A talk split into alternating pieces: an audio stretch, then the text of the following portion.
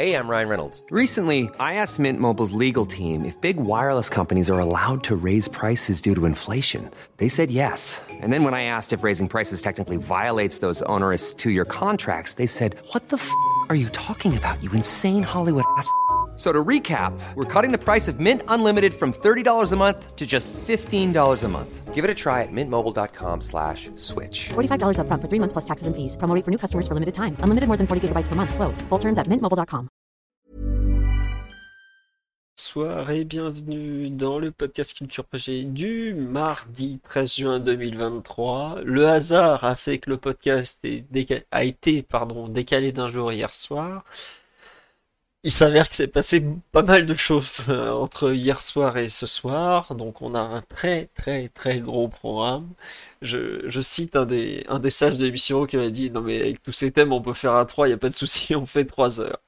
Il s'avère qu'on sera euh, au moins 3, peut-être 4, on verra selon euh, les connexions des uns et des autres. En tout cas, on est très content de vous retrouver. On a un programme très très chargé. On a trois thèmes ce soir. Premier thème, vous doutez bien, on va pas parler de la blessure de Juan Bernat avec l'Espagne, hein, on va parler de Kylian Mbappé forcément. Euh, deuxième thème, la quête d'entraîneur du Paris Saint-Germain, puisque euh, comme l'an passé, on, veut changer d'entraîneur, mais on ne sait pas qui va venir. Et troisième thème, encore plus général, le, le mercato, avec pas mal de, comment dirais-je, de bruit. On a peut-être signé un joueur euh, sud-coréen aujourd'hui en la personne de Lee, parce que je ne me rappelle déjà plus tous ces noms. Bonsoir à tous sur le live. Oui, euh, Bernat est encore blessé, euh, il a dû renoncer à la sélection. Donc euh, voilà pourquoi il a été, il a été sorti des listes. Je crois qu'ils l'ont annoncé hier soir, mais j'ai pas, vous voyez, on a été tellement dépassé par l'actualité aujourd'hui qu'on n'a même pas eu le temps de le, de le traiter sur le site. Pour l'instant, on n'est que deux, je vais pas vous mentir. Mathieu Non, est là. On est que deux. Ouais, salut à tous, salut à tous. Très fine allusion à un extraordinaire mème de, de comment dire, d'internet. Euh, on nous dit ça va parler coréen ce soir. Euh, déjà on va parler français parce qu'on a beaucoup de trucs à dire sur le, génie français qui n'a pas été très génial pour le coup, mais bon c'est comme ça. On me demande, oui, euh, Juan Bernat est en sélection avec bah, Asensio, notre futur recrue, et Fabian Ruiz, si je me trompe pas, qui a fait son retour dernièrement. Tandis que les autres Espagnols du PSG, donc bah, Sergio Ramos n'est plus là, même s'il est encore sous contrat. Carlos Soler, vu ses matchs, n'est plus retenu. Et le malheureux, Sergio Rico, on pense très fort à lui, mais vous doutez bien qu'il n'est pas en sélection actuellement, le pauvre. On va attaquer tout de suite sur donc, le premier thème de l'émission. Normalement, Omar arrive, il est coincé dans les bouchons. Voilà la, vraie version. Alors, les mauvaises langues vont dire qu'il sait pas faire un créneau, mais il paraît qu'il est coincé dans les bouchons. Et Ryan va nous expliquer à quel point le Real Madrid est un club fabuleux et pourquoi il va récupérer Kylian Mbappé contre trois bouts de pain. Ah, Ryan vient d'arriver. Bonsoir Ryan. Salut à tous. Voilà. Ah, alors le son de Ryan est très peu fort. Je, le vais vous le monter. Je vais commencer direct par un résumé un peu de, des épisodes Mbappé du jour, parce que pour ceux qui n'ont pas tout suivi, et il y en a forcément, ça a été un peu compliqué. Euh, hier soir, nous sommes vers 22h à peu près, si je ne me trompe pas, le PSG euh, a visiblement reçu dans la journée une lettre de Kylian Mbappé, euh, je sais pas si c'est son avocat ou lui, expliquant au club de la capitale qu'il n'utilisera pas dans son contrat l'option pour prolonger d'un an. Donc, il faut savoir que quand il avait prolongé en mai dernier, euh, mai 2022, pardon, il avait été annoncé par le PSG avec un beau maillot 2025, donc 3 ans de plus. Il s'avère qu'en fait c'était 2 ans de plus, plus une année en option, avec cette option qui peut être activée de façon unilatérale par Mbappé, c'est-à-dire que le PSG ne choisit pas, le PSG est à la merci de son joueur, et Kylian Mbappé avait jusqu'au 31 juillet 2023, donc dans un mois et demi, pour dire ou ne pas dire euh, je veux rester au Paris Saint-Germain une année de plus. On apprend donc hier soir que euh, Mbappé a envoyé un courrier au club, donc un courrier officiel pour dire un mois et demi avant la date limite, euh, je ne souhaite pas prolonger avec le PSG. Voilà. Il s'avère que on apprend tout de suite en fait que la position du Paris Saint-Germain à cet, instant-là, donc la lettre est très vite confirmée par beaucoup, beaucoup, beaucoup de monde. Je, pense que des gens, des attachés de presse, ont, ont pas dormi très tôt hier soir, on va dire.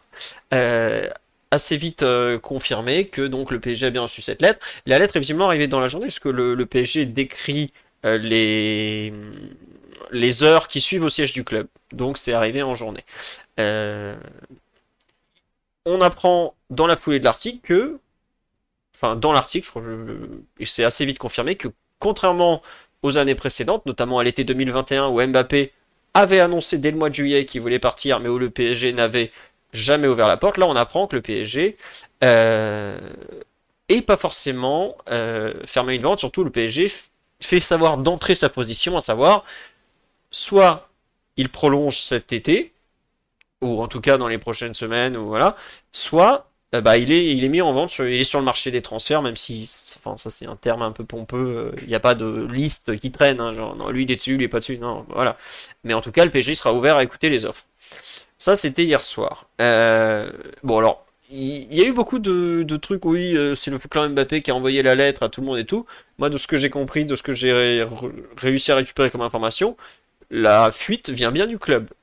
Mais ça, c'est un truc important, parce que vous allez comprendre après pourquoi. Donc, euh, on continue, la journée se passe, euh, tous les médias forcément reprennent le truc, tout est, enfin, la lettre est confirmée, il y a une deuxième information importante qui sort en milieu de journée, qui sort dans le Times, puisque les médias anglo-saxons sont très présents autour du Paris Saint-Germain, tout ça, le Télégraphe notamment. Euh, Mbappé, pour ceux qui ne savent pas, est très, très, c'est un cas très suivi en Angleterre. Autant le PSG est très moqué, autant Mbappé est très respecté euh, outre-Manche, et c'est quand même euh, aujourd'hui un des gros marchés internationaux du football. Évidemment à Madrid aussi. Euh, donc il y a pas mal de témoignages qui sortent. Il y a notamment aussi un témoignage d'un membre anonyme du PSG sur Vie Athlétique qui dit, bah écoutez, nous on est prêt à, à, le lâcher éventuellement, mais qu'est-ce qu'il vous dit qu'on va pas demander 400 millions d'euros par exemple? Donc il y a beaucoup de flou aussi malgré tout sur la position du Paris Saint-Germain. À 11h, article du Times qui sort, le Times Sport, écrit non pas par Duncan Castles, mais un des autres, Mathieu vous retrouverez peut-être le nom, moi j'ai zappé, qui dit La lettre est signée du 15 juillet, est datée, pardon, du 15 juillet 2022, donc il y a un an. Et là, euh, tu comprends pas. le, Times ajoute que visiblement Chelsea tenterait le coup, et je sais plus quel autre club anglais. Euh, voilà. Gros flou, personne ne comprend trop. Euh, et Première réponse du clan Mbappé à l'AFP autour de 13h30.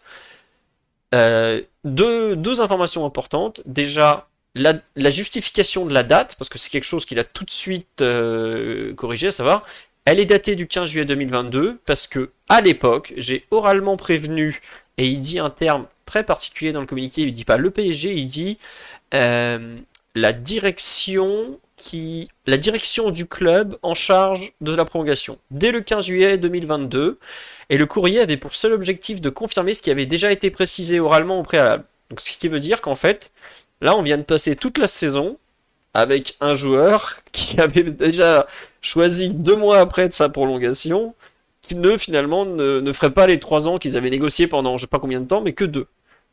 Voilà. Ça c'est déjà la première truc. Euh, première euh, première euh, précision. Et il apporte ensuite une deuxième précision, puisque dans l'article, euh, dans pas mal d'articles de presse qui étaient sortis euh, dans, la, dans la matinée, il avait été expliqué que le PSG et Mbappé avaient commencé à se rapprocher pour éventuellement discuter d'une prolongation à long terme, donc après 2024. Euh, et là, avec notamment une, des, implications qui dépassent le cadre du football, notamment avec des investissements et tout, enfin un truc très, qatari, j'ai envie de dire, même si c'est pas forcément très positif pour le coup. Euh, oui, c'est lunaire sur le live, vous êtes tous à le répéter, mais il y a eu des articles aujourd'hui, j'ai même relu des fois certains paragraphes, je me mais c'est pas possible. Et Mbappé dit, non, ce n'est pas vrai, je n'ai jamais négocié euh, de, comment de prolongation à long terme avec le club. Je n'ai plus négocié de prolongation depuis euh, bah, celle de l'an dernier, quoi. Bon. Euh, arrive la troisième salve, à savoir le Parisien. Donc évidemment, euh, les premiers clubs intéressés par lui, bah, ça, ça tilte de partout. Real Madrid, forcément. Euh, Manchester United, Liverpool qui est cité, City qui est cité. On a même vu des mecs d'Arsenal croire qu'il allait signer chez eux, que se dire qu'ils ont de l'humour. Mais bref. Évidemment, bon, les, le Bayern tout de suite qui fait savoir non, non, nous c'est trop cher, on peut pas, commencer pas à rêver en Bavière, c'est pas la peine. Bref, Arrive la troisième salve, le Parisien qui écrit vers 14h, bah Mbappé en fait veut partir dès cet été au Real Madrid. euh, parce qu'il a bien compris que la place était libre à cet instant, vu que Karim Benzema venait de libérer la place, que le Real est en train de recruter un avant-centre de, classe mondiale, parce que quand tu es le Real Madrid, tu peux pas te permettre de faire jouer un, un pimpin, un pointe euh, pendant une saison en attendant éventuellement Mbappé à l'été 2024. Le Parisien écrit ça, et là, sortie euh, tout à fait lunaire de Kylian Mbappé, qui nous dit... Euh, attendez, je vous retrouve le tweet, je veux pas me tromper. mensonge, en même temps, plus c'est gros, plus ça passe. J'ai déjà dit que je vais continuer la saison prochaine au PG où je suis très heureux. Voilà. Donc, au final, on en est à un point où ensuite on a d'autres articles qui sont sortis, notamment euh, le, à quel point euh, le Real est prêt à aller financièrement, avec euh, côté espagnol des gens qui disent que bah, ils ont quand même un peu mis de côté ces dernières années, que l'argent qui avait été prévu pour la prime de l'été dernier, puisqu'ils s'attendaient à le voir arriver, est un peu quand même toujours utilisable. on a des échos comme quoi le, on a des premiers, voilà, on me dit sur live, euh, tous les médias disent que le PG est ouvert à la vente autour de 200 millions d'euros. On commence à avoir des montants qui sortent malgré ce démenti de Mbappé. Donc autant dire que le, démenti est quand même pas euh, super super convaincant. pardon. Euh, voilà à peu près où on en est. Donc le PSG qui aujourd'hui a sa posture qui consiste à dire bah s'il veut pas prolonger et bah là on va pas faire semblant, ça part quand même pas très bien. Il sera sur le live. Euh, tiens, on me dit sur le live que Tariq Panja, New York Times, euh, confirme que le clan Mbappé négocie bien un contrat à long terme. Donc j'imagine avec le PSG. Voilà. Aujourd'hui, si je devais résumer, on est un peu dans une guerre de communication où il y a d'un côté le PSG qui fait savoir à tout le monde que Mbappé bah, ne veut pas prolonger et donc se retrouve indirectement en vente, puisque c'est un peu ça la phrase, et Mbappé qui dit, qui se donne qui donne sa position en disant bah moi j'ai déjà dit que je vais être là la saison prochaine, mais qui dans le même temps se voit pas rester euh, plus longtemps. C'est un peu un, résumé euh, de la situation. J'essaye de vous faire le plus complet possible parce qu'il s'est passé tellement de choses en, même pas 24 heures que c'est compliqué. Mathieu, Ryan, est-ce que j'ai oublié quelque chose selon vous? Et qu'est-ce que vous pensez peut-être euh, On va attaquer un peu dans le vif du sujet. Déjà Mathieu, j'ai oublié un truc ou pas Toi qui as, beaucoup lu aussi d'articles aujourd'hui? Bah, écoute, tu viens de passer 12 euh, minutes complètes à faire le résumé des 24 dernières heures.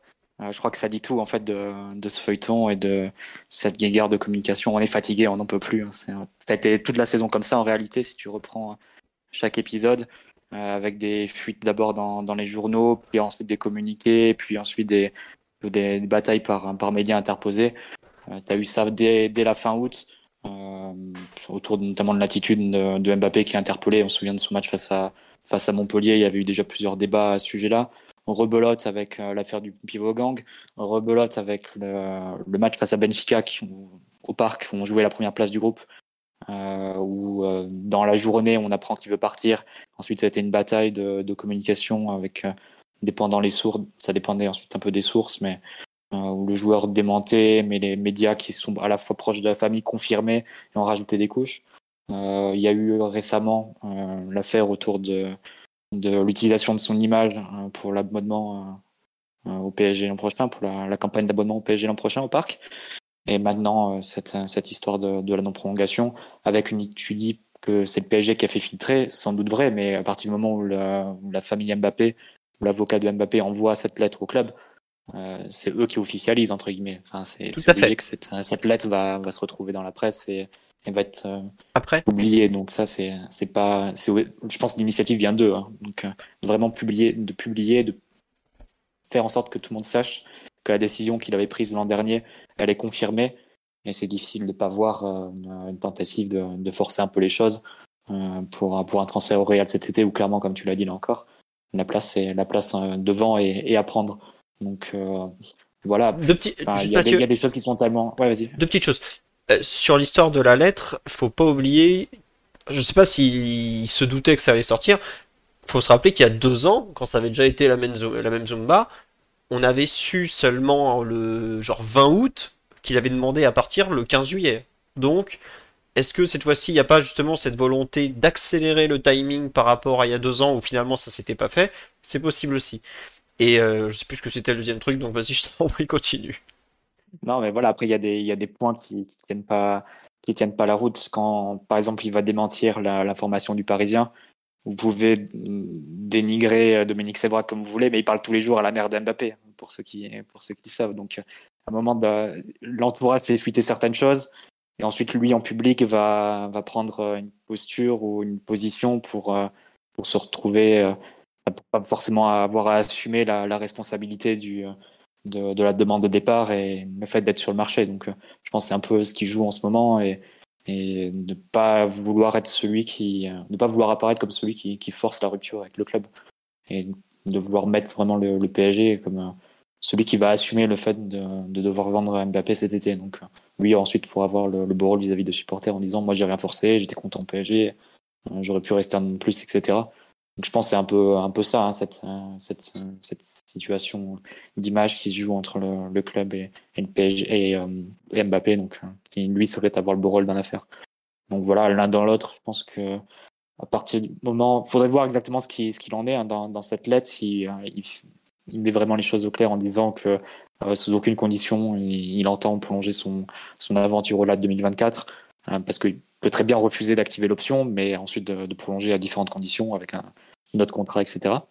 Mais si vraiment dans cette lettre ou dans les échanges qu'il peut avoir avec la direction, il fait comprendre qu'il euh, n'y a aucune place, aucune possibilité pour lui d'étendre de 2024, je pense que la, la, la, question se pose pas pour le PSG. Hein. Tu, Attends. moi, je pense que la lettre. Et, tu, fermes, et tu fermes la porte en, en sortant. Hein. Après, pour moi, la lettre, elle est très simple. Hein. C'est une lettre d'avocat pour pas être mise en porte-à-faux ou qu'il n'y ait pas de de comment dire de vice de, de vice de procédure ou truc il y a pas de il explique pas grand chose à mon sens. Il dit juste bah euh, conformément lui, il doit avoir, lui doit avoir des échanges avec le club. Enfin lui ou sa famille ou ses, ses représentants. Voir s'il laisse une porte ouverte ou pas. Après est-ce que tu prendrais le risque ou, ou non de, de laisser euh, encore une saison comme il y a deux ans euh, avec une, une, situation où il serait potentiellement libre de s'engager au Real pour 0 euros à partir du 1er janvier? Ça, c'est un peu, euh, un autre, débat. Je pense que la question, elle, se pose un peu différemment par rapport à deux ans, notamment au niveau du timing. Quand le Real arrive avec son offre euh, après le 20 août, quasiment impossible pour le PSG de se, retourner. À l'époque, vous vous souvenez des débats qu'on avait, il y avait globalement que Richard Lisson sur le marché. C'était euh, se séparer d'Mbappé, c'était vraiment se mettre, se tirer une balle dans le pied pour sportivement sur la saison. Là, je dirais que le 12 juin, c'est un peu plus réglo de sa part ça laisse le choix au PSG de, de vraiment le mettre sur le marché et de faire vraiment ce choix euh, de, de poursuivre, de tenter le, le, tout pour le tout et de se dire qu'il va changer d'avis, ou bien de passer à autre chose et de se libérer d'un joueur qui, dans l'année qui a été celle, enfin, qui a suivi sa prolongation, qui était quand même une marque assez forte d'engagement vis-à-vis du club, a multiplié les polémiques hors terrain et en étendant, et c'est un peu paradoxalement, son pouvoir dans les sphères du club, que ce soit la communication la direction sportive. Donc, euh, pour ces raisons-là, je pense que si tu as la possibilité de le faire partir et si euh, l'offre du Real est suffisante, autant, autant arrêter les frais et repartir vraiment sur autre chose et te projeter sur quelque chose à plus long terme. Là, tu as le temps et tu as la possibilité avec l'argent de, le remplacer efficacement, je pense. Après, tu as le temps, je suis d'accord que tu as. Enfin, il a envoyé la lettre deux jours après l'ouverture du mercato, donc c'est bien.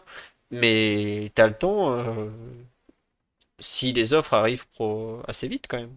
Parce que si le Real t'envoie la première offre de 100, 150 millions le 15 août, euh, il te restera pas grand chose en temps. Et tu sais à que. la rigueur, ça peut, ça peut nous arranger parce que entre temps, tu peux avancer sur ton mercato sans avoir l'effet des prix qui montent. Parce que si tu vends le Mbappé demain pour 150 ou 200 millions d'euros, bah, effectivement, le prix d'Ossimène, il va, il va prendre 30 millions ou 40 millions. Le prix de, je sais pas, n'importe quel autre joueur, Léo, si tu veux te mettre sur lui, il va, va aussi augmenter. Ça peut presque t'arranger que l'offre du Real arrive un peu plus tôt, du moment que toi, dans coulisses et dans ta planification, tu actes que, Mbappé va partir. Après, ouais, on me pose une question. Excuse-moi, sur live, ça défile à une vitesse. J'ai rarement vu autant de questions. Euh, on me dit euh, comment avancer dans le mercato sans être fixé sur son cas? C'est une très bonne question. C'est enfin, déjà, c'est un joueur qui a remplacé et pas facile. Hein, on va pas faire semblant. Parce que on est d'accord qu'il sort pas d'une saison exceptionnelle. Il a quand même mis 51 buts. Alors, ils sont pas tous avec le PSG, il y en a un certain montant, un, certain nombre avec l'équipe de France, mais on a déjà euh, une équipe à renforcer, enfin une attaque à renforcer, je dirais. Euh, c'est pas simple de, remplacer un Mbappé. Il y a beaucoup de, de buteurs, d'avancantes sur le marché, Mais Mbappé, ça te fait... tu devais déjà prendre un avançant sans, que Mbappé parte, donc c'est vraiment compliqué. On dit 300 millions d'euros à United version Qatari. Alors, il y a deux choses, c'est que déjà, on n'est pas certain que United sera Qatari. Il y a eu un, tweet d'un journal, euh, enfin d'un média Qatari qui s'appelle... Euh, euh, oh, je crois que c'est... Non, c'est pas Al-Watan, enfin je suis désolé, je vais un média qatari qui cite une sorte de, reports. Vous savez, vous voyez régulièrement passer les, reports. Et, euh, mais le truc, c'est qu'il n'y a pas vraiment, pour avoir fait un peu le tour de la presse qatariste après, il n'y a pas vraiment. Al-Watan, voilà, c'est ça. Il n'y a pas vraiment de, reports. Il n'y a que hier un étrange euh, pseudo-insider mancunien qui a dit que le Qatar avait gagné. Mais c'est tout. En fait, euh, Ben Jacobs, donc de CBS Sports, a dit aujourd'hui bah, j'ai contacté toutes les parties tout le monde me dit qu'ils ont reçu euh, aucune confirmation euh, ou infirmation de, l'avancée des négociations. Et pour que United soit Qatari, ça va prendre quand même un certain temps. On est déjà le 13 juin. Et enfin donc faut qu'il gagne, euh, c'est pas un appel d'offres, mais la vente, enfin le, processus de vente. et ensuite, il faut qu'il voit un peu les comptes, faut qu'il renforce l'effectif par rapport à, tout ça. Euh, ça se fait pas comme ça, quoi. Enfin, il y a, un vrai. Évidemment que ça fait, ça fait sourire. De, se dire, bon, bah, le Qatar va faire un virement de, son compte courant à, un autre compte courant, ou presque, en passant du, United, du PG à United. Mais il faut aussi que le joueur soit d'accord. Et aujourd'hui, euh, si Mbappé dit c'est pas compliqué, moi c'est soit je bouge pas, soit je vais au Real Madrid, le PSG euh, va être aussi un peu coincé par les désirs du joueur. Parce que le joueur est à la fois prisonnier du contrat, mais il est aussi décideur du transfert. Un transfert, c'est trois parties. Donc, on peut pas, euh, on peut pas l'envoyer où on veut. Euh, oui, euh, je suis sûr qu'il y en a même certains qui se sont dit ce matin, allez, on l'envoie pour 500 millions en Arabie Saoudite, mais non, il ira pas, par exemple. Donc, il y a vraiment beaucoup, beaucoup d'enjeux un peu divers et variés. Euh, non, le, le TSS va pas prendre grand chose sur le transfert de Kylian Mbappé, comme sur tous les transferts d'ailleurs. Mais bon, c'est comme ça. Euh, Mathieu, t'as donné un peu ton, ressenti, ton, pouls à savoir, bah, euh, il faut que ça soit vite géré maintenant en fait quoi. Faut pas, faut pas perdre trop de temps en fait, si je comprends bien. Mais toi, tu sembles décider entre guillemets, à... bah, on passe à la suite quoi, non? C'est un peu ça ton, ton idée, non? Savoir, bah écoutez, il veut pas rester, bah dossier suivant quoi en fait ça, il, est, il, a fait son entrée officielle dans le, le fichier purge hier à 22h. le fameux fichier purge. Ryan, euh, donc pour ceux qui, qui, ne savent pas, Ryan n'est pas supporter du Paris Saint-Germain. Ryan est supporter du Real et donc habitué des, podcasts depuis maintenant euh, des années, au moins 6 ou 7 saisons tu fais avec nous. Euh, côté espagnol, Ryan, donc côté Real Madrid, qui évidemment est l'immense favori pour, pour accueillir Kylian Mbappé, euh, comment la nouvelle a été reçue et comment se positionne à cet instant le Real en termes de, de comment dire, de, bah dans ce dossier tout simplement Mbappé? Bah, regardé un petit peu un live tout à l'heure avec euh, certains journalistes de, Marca qui essayaient un petit peu de développer euh, leur point de vue parce qu'ils suivent le dossier euh, depuis, plusieurs années maintenant. il y a de la prudence de manière générale, c'est-à-dire que tout le monde n'est pas nécessairement certain que, le joueur soit en train de, forcer un transfert. Y a, par rapport à ce qui s'est passé en 2001, il y a cette ce truc un petit peu qui reste qu'il est peut-être en train d'essayer de, négocier un nouveau contrat, ce qui n'est pas complètement à exclure. C'est malgré toutes les filtrations, etc. On a vu que c'était quelqu'un qui était capable de lui et son entourage de communiquer des choses et puis de signer d'autres choses finalement. Donc euh, je pense qu'il y a un peu de prudence. Euh, maintenant, il y a deux trois trucs qui euh, pas nécessairement du point de vue de la presse, mais moi de mon point de vue en tant que observateurs qui me mettent un petit peu euh, en. qui m'interroge, c'est la façon dont le Real a, créé de l'espace sur sa masse salariale et la vitesse à laquelle il, le club a acté le, départ de Benzema. En fait, je, m'interroge là-dessus. Je trouve que ça allait très vite. Et euh, on va dire que pour un club qui a l'habitude d'anticiper les départs et de jamais être dans la réaction, c'était un peu bizarre. Et puis il y a également le, fait d'avoir libéré euh, l'espace que, salarial qu'occupait Hazard. Ça aussi, c'est un truc que, le club n'a pas vraiment fait en fait euh, jusqu'ici. Donc tu te dis, c'est, ils sont en train de faire un gros ménage, mais pourquoi finalement Est-ce qu'il n'y a pas un truc? Et là, cette lettre qui arrive et tout, honnêtement, moi, j'ai quand même l'impression qu'il y, qu'il y a une espèce de route ou une de stratégie qui est mise en place. Et euh, je ne sais pas si euh, c'est un truc qui est vu entre euh, les deux clubs et Mbappé, entre le Real et Mbappé, ou juste du point de vue d'Mbappé, mais j'ai, j'ai pas l'impression qu'on soit tant dans la réaction que ça. il y a des articles qui disaient que, en gros, comme, il n'y a plus de, Benzema au Real, le joueur a décidé d'accélérer les choses. Mais honnêtement, je pense pas que ça se passe comme ça. On, est toujours, en tant qu'observateur extérieur, à contre-temps et en retard de ce qui se passe. C'est évident que Benzema, il n'a pas décidé en une semaine qu'il allait partir en Arabie Saoudite. De la même manière que le Real n'a pas décidé de libérer Hazard comme ça sur 15 jours ou 3 semaines. Donc, qu'est-ce qui a motivé ces choix-là? Qu'est-ce qui a motivé ces, décisions-là? Et là, je me demande si effectivement on n'est pas dans un truc qui est un peu ficelé finalement, d'un point de vue stratégie. Hein. J'entends, je ne sais pas si le résultat, euh, si euh, c'est une stratégie qui va aboutir, mais ouais, ça me paraît un peu euh, suspect le timing de tout ça. Et, ouais. la, manœuvre en fait de, du point de vue du Real. Maintenant, comme le disait Mathieu tout à l'heure, c'est vrai que le timing aussi. En 2001, je ne sais pas si on, vous vous rappelez, il y a eu cette filtration là après l'euro, où en gros c'est la, la, seule raison pour laquelle tu peux filtrer quelque chose comme ça, c'est qu'en fait, tu veux, tu veux mettre la pression à ton club pour qu'il te vende. Et là, j'ai l'impression qu'on retrouve un petit peu le même processus, mais euh, bien plus tôt, en fait, euh, dans le marché des transferts. Euh, donc, de l'extérieur, je dirais que le joueur est clairement en train de faire en sorte de pouvoir être transféré. Je dirais que c'est peut-être plus avancé que ce qu'on peut penser. et je dirais que ben, on va voir un peu ce que veut faire le PSG, mais les filtrations qui disent que le club est agacé ou du moins excédé maintenant, je les trouve un peu curieuses parce que c'est qu'une lettre, quoi, au final. Ok, il y a un coup de pression, enfin, il y, a une, communication qui ne plaît pas du tout, mais comment, comment tu peux passer de, de compter sur ce joueur, de le voir de manière aussi importante, et finalement, il y a un, y a un courrier qui est, qui est futé, dans lequel il dit qu'il ne veut pas prolonger, et là, de suite, tu dis, ok, ben, s'il ne veut pas prolonger, on va le vendre, mais j'ai l'impression que le d'un point de vue communication, du moins, on, ça colle pas trop avec ce qu'a fait Paris jusqu'ici. Et donc, ça, aussi, c'est un élément de communication qui me laisse à penser que on est peut-être dans un truc qui est déjà un peu discuté entre les trois parties. Tiens, euh, tu as raison, effectivement, Ryan. Moi, je trouve qu'il y a beaucoup de trucs qui collent pas dans ce dossier, mais euh, on va, revenir petit à petit. On nous demande sur live, question pour toi, donc ici Real, pourquoi le Real s'est dépêché de donner ce fameux numéro 7 à Vinicius euh, une fois que Mariano, le grand Mariano Diaz l'a rendu? Un avis là-dessus? Pourquoi? J'en sais rien du tout. Bon, Vinicius a signé un nouveau contrat, ça n'a pas encore été officialisé.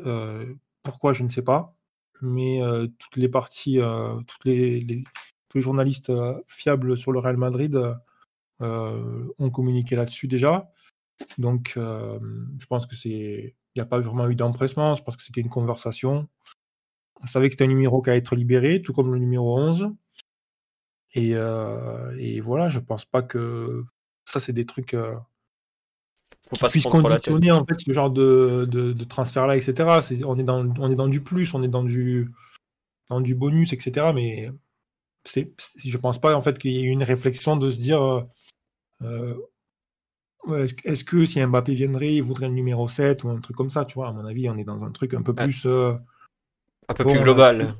Bah oui, il y a quand même, enfin il y a un vestiaire, tu vois, il y a d'autres joueurs aussi. C'est pas non plus, enfin Vinicius c'est la star du Real Madrid aujourd'hui et à juste titre, quoi. C'est quand même un, joueur qui s'est développé et qui a atteint un super niveau. Donc euh, c'est une c'est un choix logique, je pense. Et puis surtout, ce n'est qu'un numéro de maillot. Et pour ceux qui se rappellent, euh, quand Cristiano Ronaldo signera le Madrid, il a joué avec le 9 pendant quelques années. Ça l'a pas tué. Il a signé quand même. Je me souviens, il y avait toute une. Il y a maintenant, il y a, il y a 15 ans, il y avait tout un débat, mais Ronaldo, il peut pas aller au Real, c'est le 7, c'est le numéro de Raoul. C'est bon. Ça avait duré qu'une année, mais ça avait duré qu'une année, mais effectivement, il a fait une année avec le 9. Mais oui, oui, parce que Raoul part l'été d'après. Et, et, en France.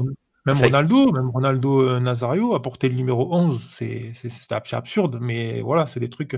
Puis, euh, je je pense que les clubs, ils sont pas trop mécontents de ça non plus parce que tu vends des maillots d'un coup et puis l'année d'après, tu changes de numéro et tu revends des maillots, euh, tu vois. C'est, il y a un peu de stratégie de marketing, il me semble, là-dedans.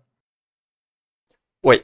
Non mais c'est vrai. Bon, enfin bref, on nous dit on s'en fout du Real. Non mais on, on peut malheureusement pas dissocier le Real et les et le et le cas Mbappé, donc on est obligé euh, de l'avoir. Après c'est vrai qu'il y a une question plutôt c'est celle du poste parce qu'on a vu au PSG que Mbappé voulait pas jouer seul devant.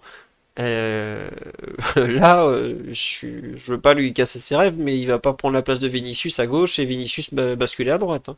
Il va jouer devant et tout seul. hein. Ou j'ai raté un épisode, Ryan? Franchement, je sais pas comment, comment ça peut être mis en place. Euh, moi, je suis pas sûr que Mbappé ne veuille pas jouer devant. Je pense que ce qui l'embête, c'est être le point de fixation et euh, devoir recevoir régulièrement le ballon de haut but. Ça, je pense que ça le fait chier. Donc, pour moi, c'est pas tant une histoire de zone sur le terrain, c'est plus une histoire de position et de contexte dans lequel tu peux recevoir la balle. Maintenant, je pense que c'est un joueur qui a des, une très grande amplitude dans ses déplacements, qu'il peut être ponctuellement dans l'axe à gauche, à droite, de même que Vinicius, de même que Rodrigo.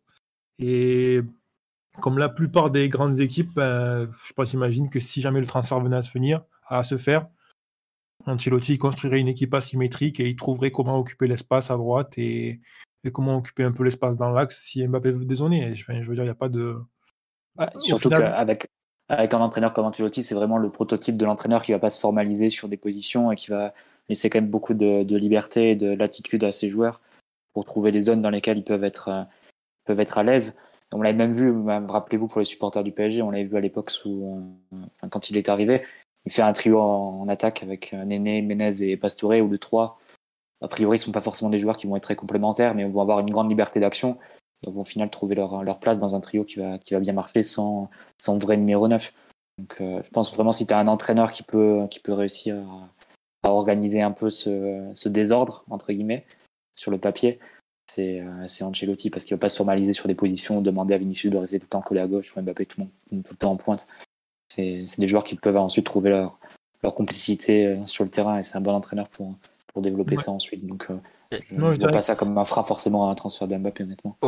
Juste, euh, indirectement, il y a, avant donc le- la révélation de la fameuse lettre, euh, au Real Madrid, ça parlait un peu de, de Ha- Harry Kane, de, Mhm. de Tottenham.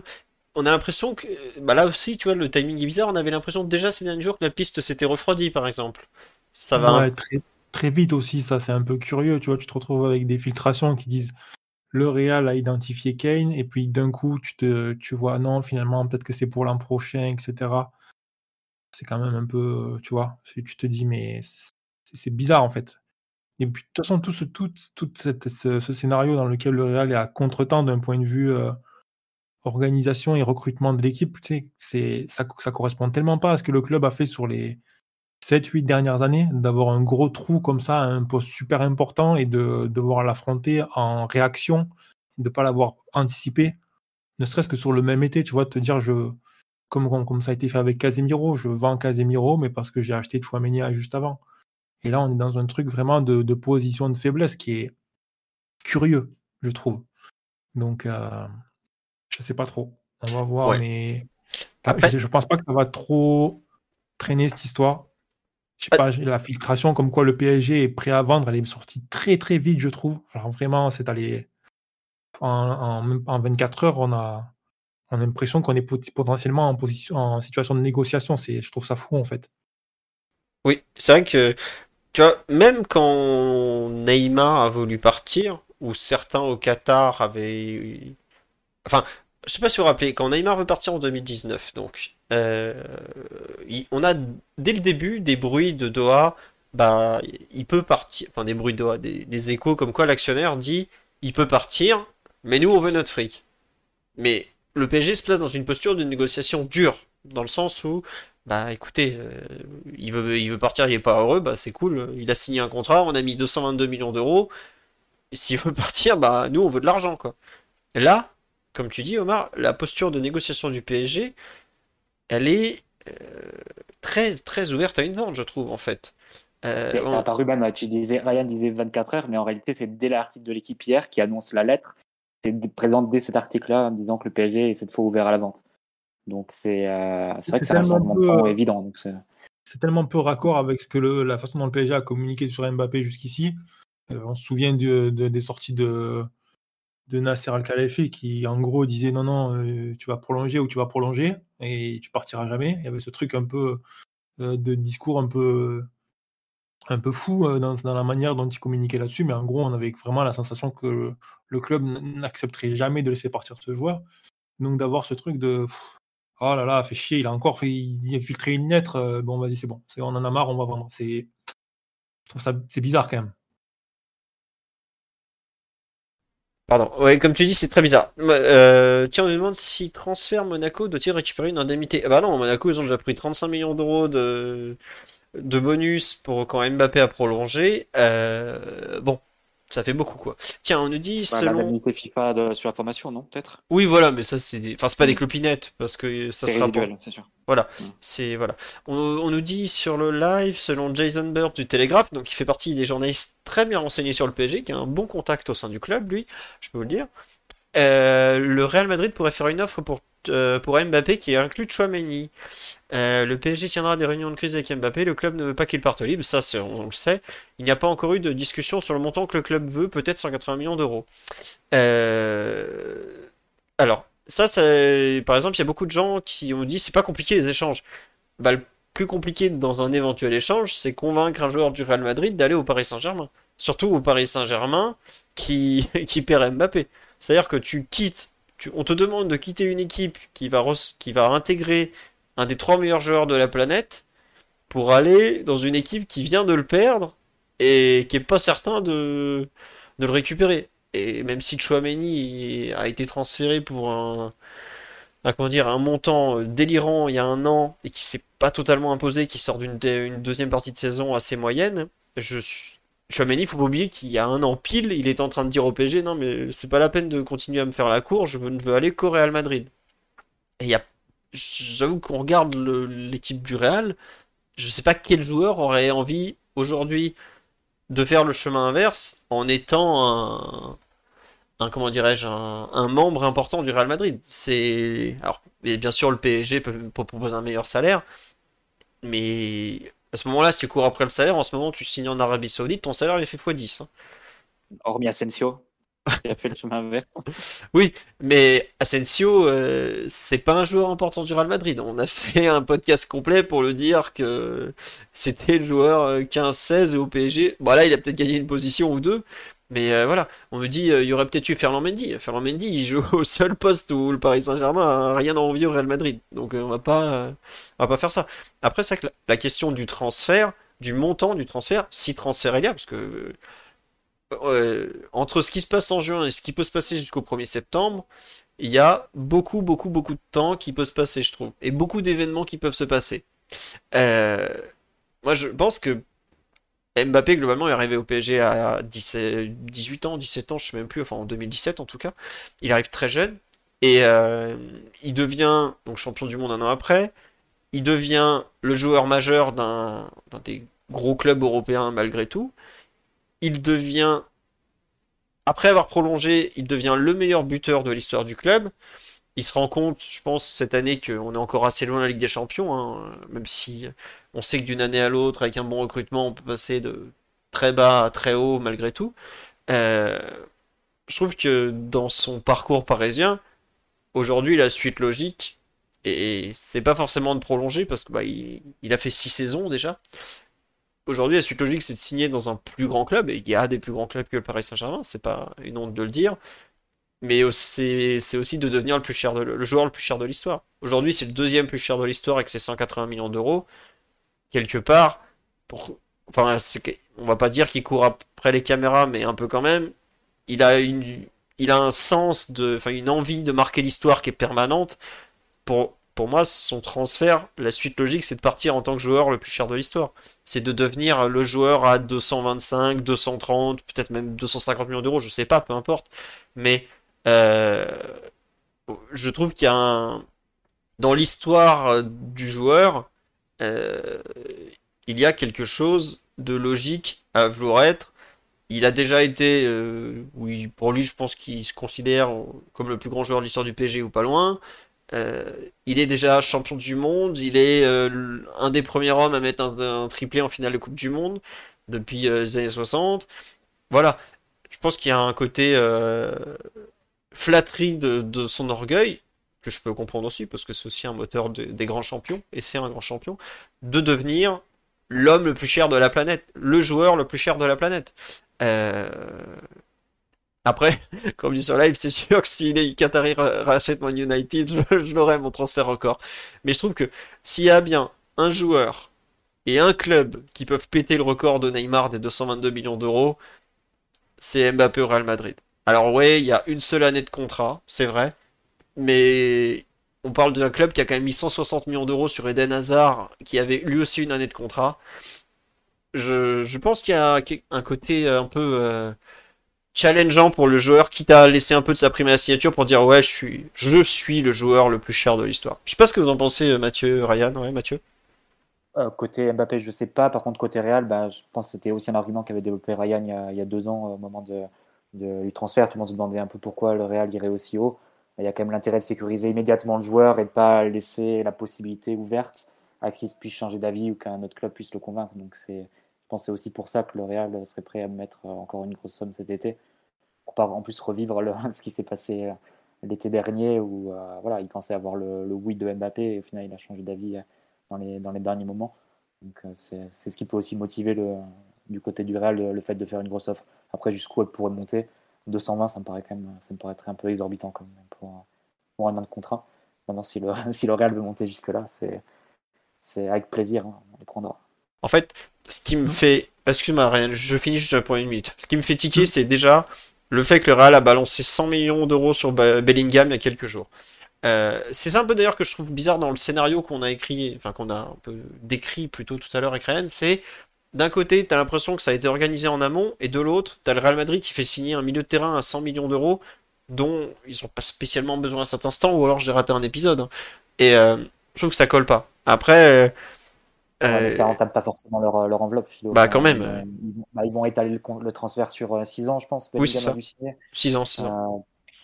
Euh, ouais, et puis ils ont, comme l'a dit Ryan aussi tout à l'heure, ils perdent des joueurs, ils perdent Benzema, ils perdent Hazard.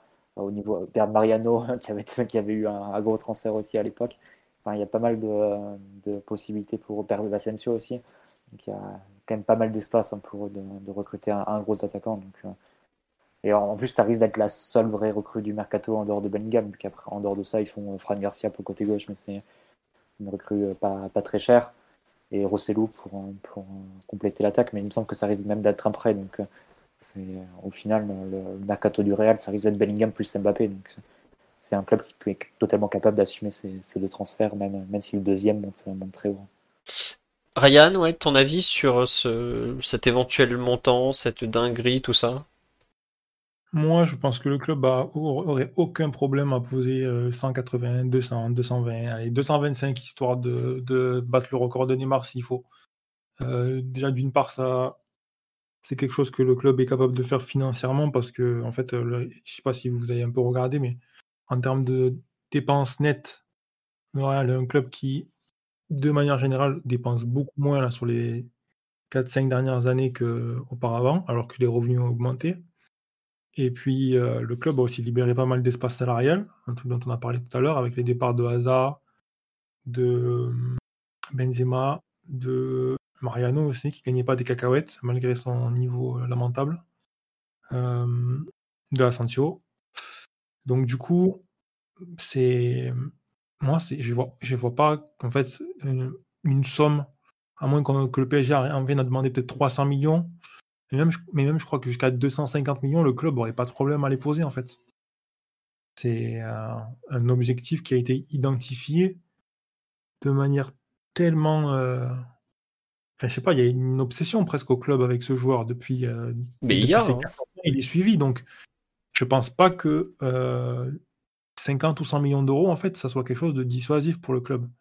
Et pour en revenir à ce que tu disais, Philou, par rapport à Bellingham, euh, je, pense que c'est en fait tout simplement une opportunité à un moment donné que le club veut pas manquer parce que, un peu comme Mbappé à son époque, si tu manques ce joueur quand il sort de son club, euh, qui est un club un peu de niveau intermédiaire, là on parle du Borussia Dortmund et pour Mbappé à l'époque c'était Monaco, et qui va dans un grand club avec une, différente, une capacité financière supérieure à, son club précédent, ça devient très très très très compliqué de le recruter.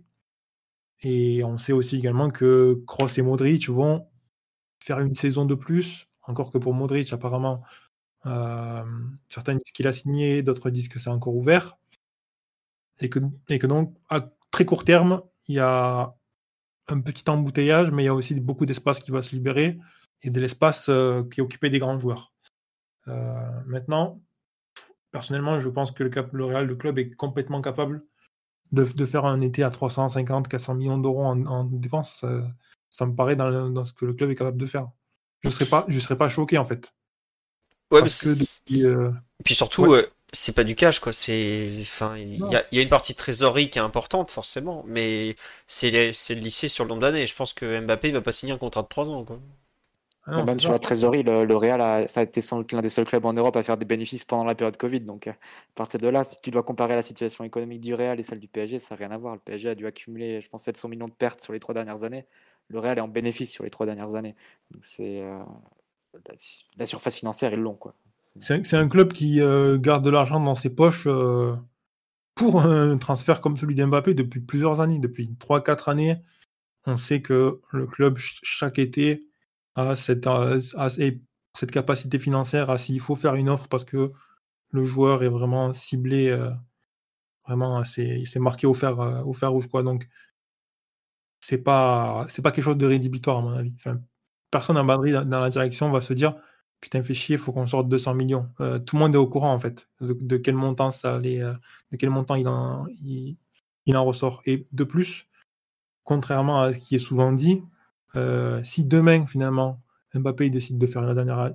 Le contexte fait que Mbappé reste et fait sa dernière saison et s'en va libre, faut pas croire que ça va se faire gratuitement. C'est-à-dire que l'argent qui n'est pas mis dans la de transfert, une grosse partie va être donnée en prime à la signature. Donc, euh, l'un dans l'autre, pour L'Oréal, s'il s'agit peut-être de sortir, je sais pas moi, 50, 80, allez, 100 millions, éviter en fait, c'est-à-dire fermer la porte à toute l'incertitude qu'il peut y avoir et s'assurer que le joueur il rejoint bien le club, je pense que je pense qu'ils le feront. Il y a pas de et on a vu, on a vu l'an dernier ce qui s'est passé. C'est-à-dire qu'au bout d'un moment, on était, je pense, tous presque sûrs 100% que 99,9% qu'il allait partir. Et puis finalement, non. Donc, c'est vraiment ce qui te montre que pro prolonger, attendre un an, deux ans, trois ans, attendre une autre fenêtre, attendre le moment le plus opportun, etc. En football, c'est casse-gueule en fait. Parce qu'il peut se passer mille choses. Là, le joueur, il a prolongé, mais et s'il se pète la jambe? Tu vois? Et s'il euh, y, a plein de possibilités en fait. Ouais, j'avais pas compris. Non, juste, euh, nous demande, euh, est-ce que le problème, ce serait pas le, salaire ou pas du tout?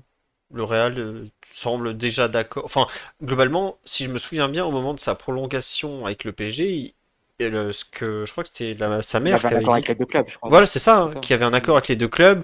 Donc j'imagine que le salaire, euh, bah, ils, ils, trouveront une, une solution, non? Je pense que ça va aller. S'ils se sont mis d'accord une première fois, ils peuvent se mettre d'accord une deuxième fois même si c'est évident que euh, là, bah, du coup, quand Mbappé a prolongé, il a prolongé à la hausse.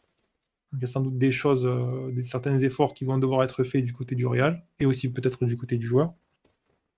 Mais euh, on est dans quelque chose que le club est capable d'assumer. Et on, je le redis, mais c'est bizarre que le, que le Real Madrid ait laissé partir autant de joueurs et créer autant d'espace salarial aussi rapidement, en fait. C'est des choses qui se voient sur le, sur le cours d'un été. Typiquement, le, fait de libérer Hazard, tu aurais pu prendre peut-être aller deux mois de plus pour négocier un peu mieux les termes et peut-être euh, gagner 3-4 millions d'euros. Tu vois, tu aurais pu un peu plus tirer sur la corde pour euh, rendre un peu le joueur un peu plus nerveux, etc. Ils n'ont même pas cherché à. Surtout que le. Surtout qu'Hazard, euh, Ryan, je te coupe 30 secondes, mais le... en faisant la résiliation de contrat avant le 30 juin, tu mets toutes les dépenses de Hazard sur cet exercice-là qui va se terminer le 30 juin et ça te permet d'affronter, euh, bah, d'avoir en fait ton exercice suivant qui va commencer le 1er juillet, vraiment clean, complètement libéré de, du, salaire d'Hazard, ne pas avoir les dépenses liées à la résiliation de contrat dessus. Donc euh, c'est vraiment. Euh, enfin, sur mesure pour l'accueil d'un gros joueur aux conditions, des conditions salariales similaires, auxquelles même ça ajouterait les conditions salariales de, Benzema. Donc c'est, je pense qu'ils ont peut-être ils ont peut-être même accéléré pour pouvoir être sûr de mettre ça sur le 30 juin, là où ils n'auraient pas de gros transferts à assumer, et de pouvoir vraiment cliner l'exercice à partir du 1er juillet. Ça peut être la stratégie. Ouais, c'est clairement, il y a, un truc de. Il y a un truc de faire de la place vite et de faire beaucoup de place et vite. Et tu te dis pour qui et pourquoi. C'est ça un peu le truc. Hmm. Bon, euh, notre ami Omar normalement est arrivé. Le créneau a été un peu compliqué cette fois-ci, mais il est là normalement. Tu es là Omar, c'est bon?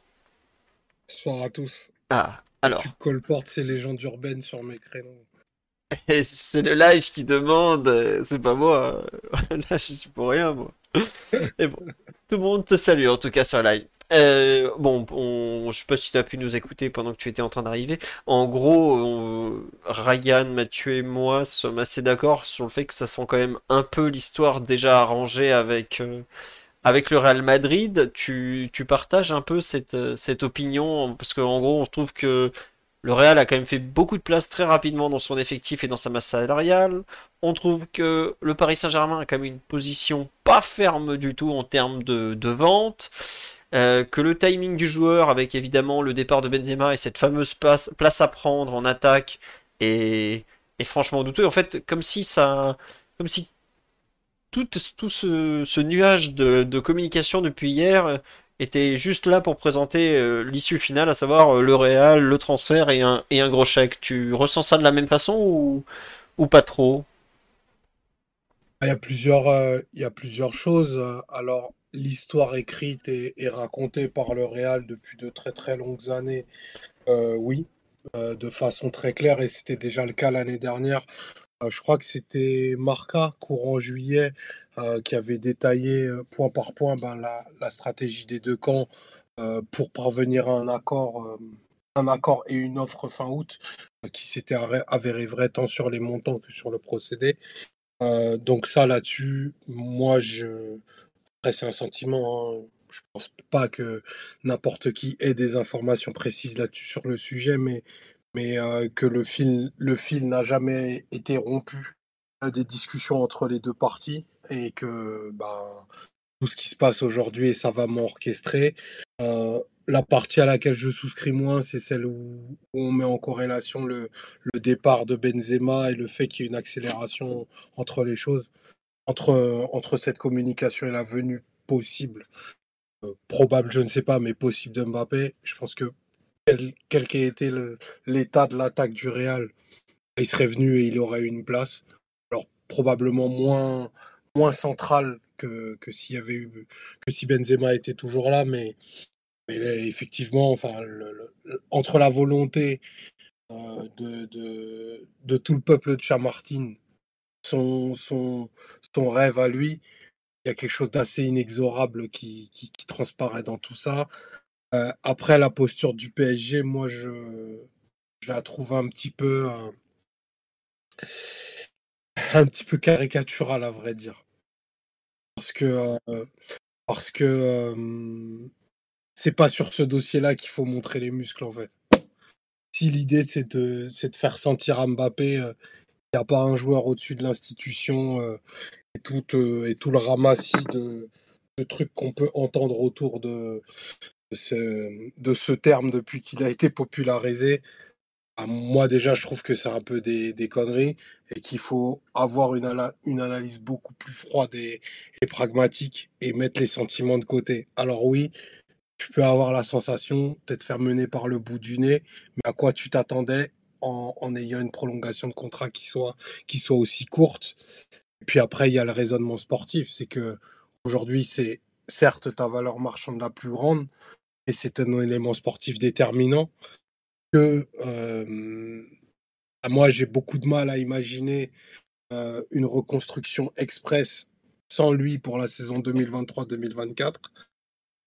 Et, et, troisièmement, alors il y a d'autres options. Il y a, ce qui est bien, c'est que le marché de cet été requiert beaucoup d'attaquants. Euh, Osimhen à Colomwani en passant par Lautaro et, et Harry Kane.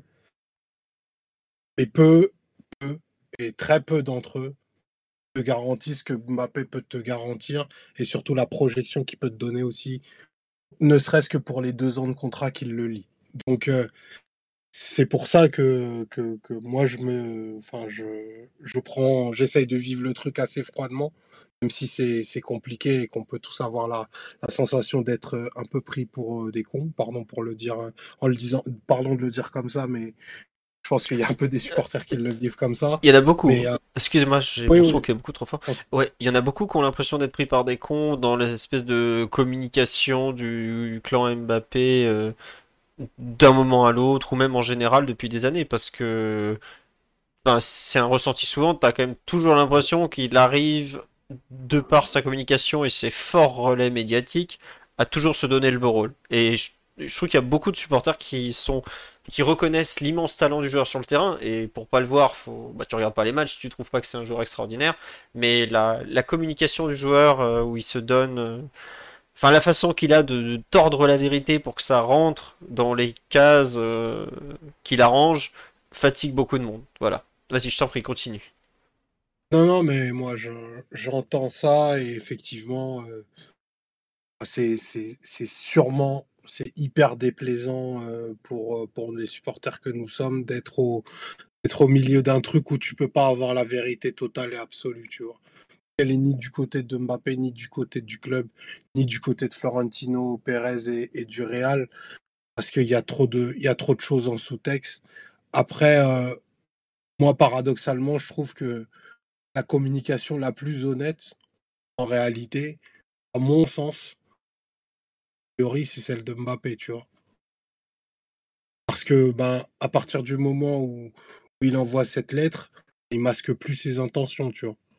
Bah, tu vois. Faire une, mais tu trouves pas. Tu trouves pas qu'il, enfin entre guillemets, il, joue sur le tableau, c'est qu'il envoie la lettre au PSG, donc ça veut dire, bah, maintenant c'est, c'est à vous de trancher, mais globalement, euh, si vous voulez du fric, c'est maintenant. Et après, il te dit sur, euh, sur Twitter dans l'après-midi, oh non, non, je, je, veux rester, je veux rester, tout ça.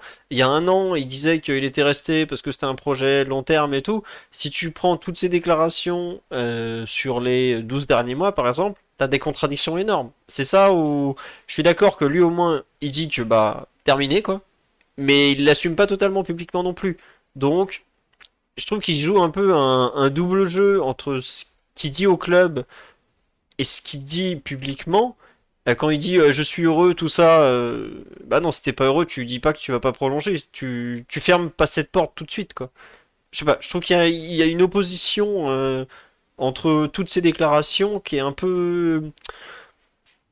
qui fait fausse, en fait, je trouve. Oui, vas-y, bah, Mbappé, il veut, pas, veut pas prendre la responsabilité de la séparation, il veut dire voilà, moi j'ai laissé le choix au club, le, club a voulu me vendre à la fin, et c'est pas moi qui ai forcé mon départ, je pense que c'est un peu comme ça qu'il veut.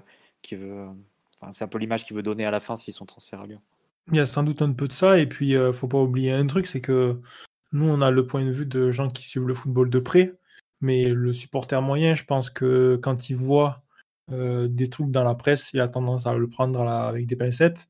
Et quand euh, un joueur ou un entraîneur dit quelque chose, c'est toujours considéré comme la vérité et le démenti de ce qui est marqué dans la presse. Et je pense qu'il est conscient en fait que le fait de sortir lui-même et de contredire un truc qui est dans la presse, ça, lui, ça, donne, beaucoup plus de poids à ce que lui dit que ce qui est dans les journaux. Euh, et je pense que ça va avec ce que tu dis, Mathieu. C'est cette idée de, montrer que le joueur, en fait, il a quand même. C'est pas lui qui a forcé ça, en fait. C'est pas lui qui a forcé cette situation-là.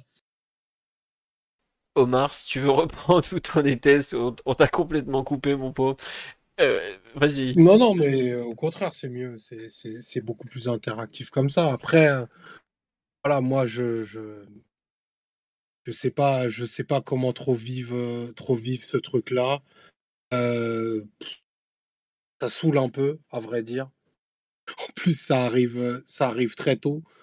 Maintenant, si je me mets, si je me mets côté PSG, qui, je pense, est la pire position possible, parce que entre l'envie de, de t'affirmer en tant qu'entité en disant euh, ah, je préserve mes intérêts, mais tes intérêts sportifs, c'est aussi de garder Mbappé. Enfin, l'équipe qui aura Mbappé la saison prochaine sera forcément meilleure que celle qui l'équipe qui l'aura pas. Tu vois, il n'y a, y a, aucun doute là-dessus.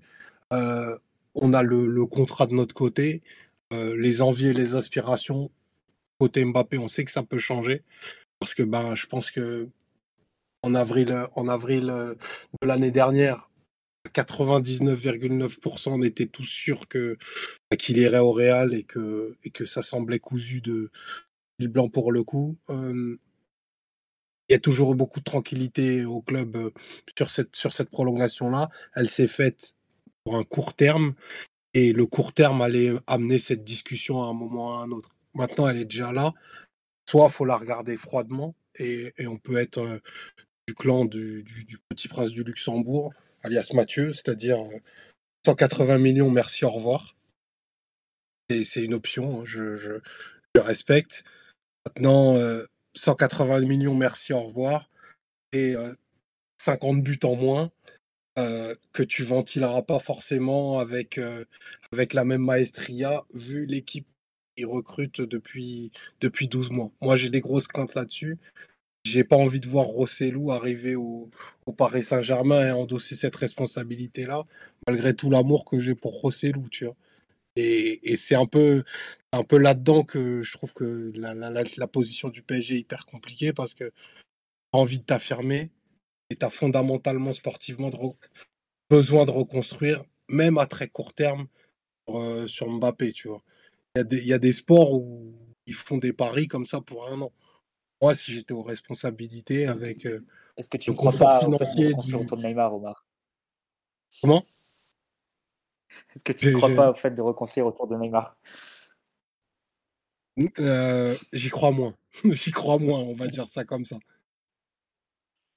Non, mais... mais peut-être qu'à la fin, tu sais, dans la planification de l'équipe, tu, euh, tu, peux dire que euh, le PSG est peut-être prévu de garder Mbappé et les gauche. Au final, ça sera Neymar. Mais ça ne change pas le fait de recruter un numéro 9. Dans tous les cas, tu allais, forcément investir sur, euh, sur ce poste et, forcément beaucoup d'argent. Après, je te rejoins dans le fait que, évidemment, remplacer individuellement un joueur comme Mbappé, c'est vraiment. Euh, c'est très très compliqué, c'est très ardu. on parle d'un joueur qui a mis 50 buts sur les trois dernières saisons.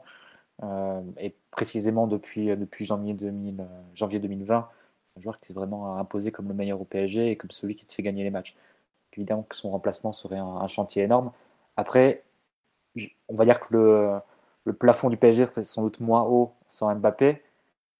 Mais il faut dire aussi que le, plancher actuellement est assez bas. Hein. On parle d'un club qui, les deux dernières années, n'a même pas gagné la Coupe de France, a gagné le championnat en produisant 80% de matchs insipides et est sorti les deux fois en huitième de finale de Ligue des Champions concrètement, tu peux avoir les mêmes résultats avec une équipe, avec d'autres joueurs et une équipe beaucoup moins chère. Hein. Ça, je pense que c'est aussi une possibilité. Donc, euh, après, est-ce que tu pourrais gagner la Ligue des Champions sans avoir des joueurs du, du standing de Mbappé, etc. Ça, c'est plus compliqué, même si euh, il y a certaines équipes qui ont prouvé que sans un mercato forcément très ronflant et euh, même avec des, certains postes qui peuvent paraître assez, euh, assez loin en termes de qualité des, des, meilleures, des meilleures équipes, bah, tu peux arriver en finale et, faire une très très bonne finale. Donc ça, c'est aussi une possibilité. Mais c'est vrai que ça, ça impliquerait de, changer complètement de, de, paradigme et de façon de penser. Globalement, tout ce qu'on a fait depuis 2017, euh, tu te retrouverais à, changer complètement de projet parce que depuis 2017, on s'est dit on va, viser la Ligue des Champions via les grands joueurs, via notre attaque, via le duo d'abord Neymar-Mbappé, puis ensuite avec le renfort de, Messi. Donc comme ils ont quasi tout, l'exclusivité de notre, pouvoir et de la force de l'équipe sur sa ligne offensive. On a vu sur les six années, je pense que on a eu suffisamment d'exemples pour voir que c'était une stratégie qui était sans doute à courte vue et qui n'était pas aussi automatique qu'elle qu pouvait le laisser penser. Donc ça peut, ça peut appeler un, certain, un changement de projet qui d'ailleurs, je pense, fait plutôt consensus de, de notre côté. Après, est-ce que, euh, est-ce que tu arriverais à nouveau dans les, dans les meilleurs, euh, dans les derniers tours de Ligue des Champions euh, immédiatement? Probablement non, et ça demanderait une certaine, un certain temps de reconstruction. Maintenant, il ne faut pas passer par là Il y a l'attractivité aussi, euh, Mathieu. Excuse-moi, je te coupe, mais il y a aussi ton, attractivité. L'attractivité, elle n'est pas tout à fait la même pour un joueur offensif quand tu lui dis que tu vas jouer avec Neymar, Mbappé et je sais pas un troisième. Euh, bah, ou, euh, ben, je me posais la question parce que au, au, final, Neymar, au, au, final, par exemple, à Ossimène, je prends son nom puisque c'est un nom qui a circulé au PSG, c'est euh, visiblement l'une des pistes. Euh, s'il vient dans le PSG de Mbappé, tu sais qu'il va pas tirer les pénalties, tu sais qu'il va pas être forcément le leader offensif de l'équipe, qu'il va devoir s'effacer, etc. Là, concrètement, si Mbappé part, et sachant que Messi est aussi parti, tu peux offrir à un joueur offensif, disons aussi même, mais ça peut être un autre, la possibilité d'être le leader d'une équipe qui va quand même garder un budget très conséquent, qui va garder aussi des joueurs d'un certain niveau, qui va garder des ambitions aussi. Donc ça peut être aussi attractif vis-à-vis de certains joueurs de se dire eux vont pouvoir récupérer la, place, la place entre guillemets de numéro 1 ou de, leader offensif du PSG à laquelle ils ne pourraient pas prétendre si Mbappé restait par exemple. Donc ça peut être aussi peut jouer un peu sur les deux tableaux. Et puis je me permets de compléter, euh, tu peux proposer de meilleurs salaires parce que aujourd'hui ta masse salariale elle est phagocytée par euh, Mbappé, Messi, Neymar. Euh, bon, Messi, terminé bonsoir, short de bain Miami. Mbappé, euh, il a quand même un bon pied et demi dehors. Neymar, on entend visiblement lui dire Faut partir, monsieur, c'est bon, on a assez donné. Euh, je pense que. Enfin, on est, à. vrai que Mbappé dans les camps du PSG, c'est pas réunique. Hein. On, le mesure peut-être pas, mais enfin, je sais pas si les chiffres sont, sont les bons, mais si on parle d'un salaire qui est à 70 millions par an, net brut, enfin, on ne sait même plus à ce stade, plus la prime de fidélité chaque année, enfin, plus les, les primes diverses et variées plus qu'ils doivent lui filer euh, en parallèle au niveau du Qatar à sa famille, etc. Euh, le coût, il est, il est considérable. Hein. Tu, te, tu, te, refais une équipe rien qu'avec la vente de Mbappé, hein, je pense. Mais, Après, euh, c'est toujours la même question. C'est Et je comprends la peur des supporters de voir le PSG reconstruire, vu comment on n'a pas su gérer les successions de nos joueurs. Parce que je ne veux pas vous rappeler ce qui s'est passé après les départs de Ibra, après les départs de Thiago Silva, après les départs de Mota, après le départ de Di Maria. Thiago Silva, Thiago Mota. Silva et Mota, tu les remplaçais dans un contexte où toute ta masse salariale était phagocytée par l'attaque. Le, concrètement, le budget pour prendre. Euh, enfin, si tu voulais mettre 60 millions sur Rodri, tu pouvais pas forcément le mettre. Ou alors tu décidais de ne pas recruter aux autres postes. Donc c'est. Euh, c'est un peu. Ou si tu voulais mettre, je sais pas, 60 millions sur Koulibaly à l'époque pour remplacer Thiago Silva, c'était. Euh, voilà, ça devait être un choix à ce moment-là et tu recrutais pas aux autres postes. Est-ce que le PSG était, euh, était disposé à faire ces, ces choix-là, sachant que tu avais à chaque fois des trous dans l'équipe, et tu disais qu'il fallait à chaque fois renforcer les latéraux, renforcer aussi euh, un milieu de terrain supplémentaire, ou bien un remplaçant offensif, etc. Pas des, du coup, c'est pas des options qu'on a prises. Mais euh, ce que je veux dire, c'est que le, remplacement de nos anciens cadres, il s'est fait dans des conditions où tu n'avais pas forcément toute la latitude que tu pourrais avoir si tu perdais un joueur comme Mbappé la même année que Messi et Ramos oui, non, c'est après, ça veut pas dire que ça, ça, garantit rien, évidemment. Tu peux complètement te rater dans la, dans la succession. Si tu veux me faire dire que j'ai pas confiance en Campos, eh ben, je le dis aussi.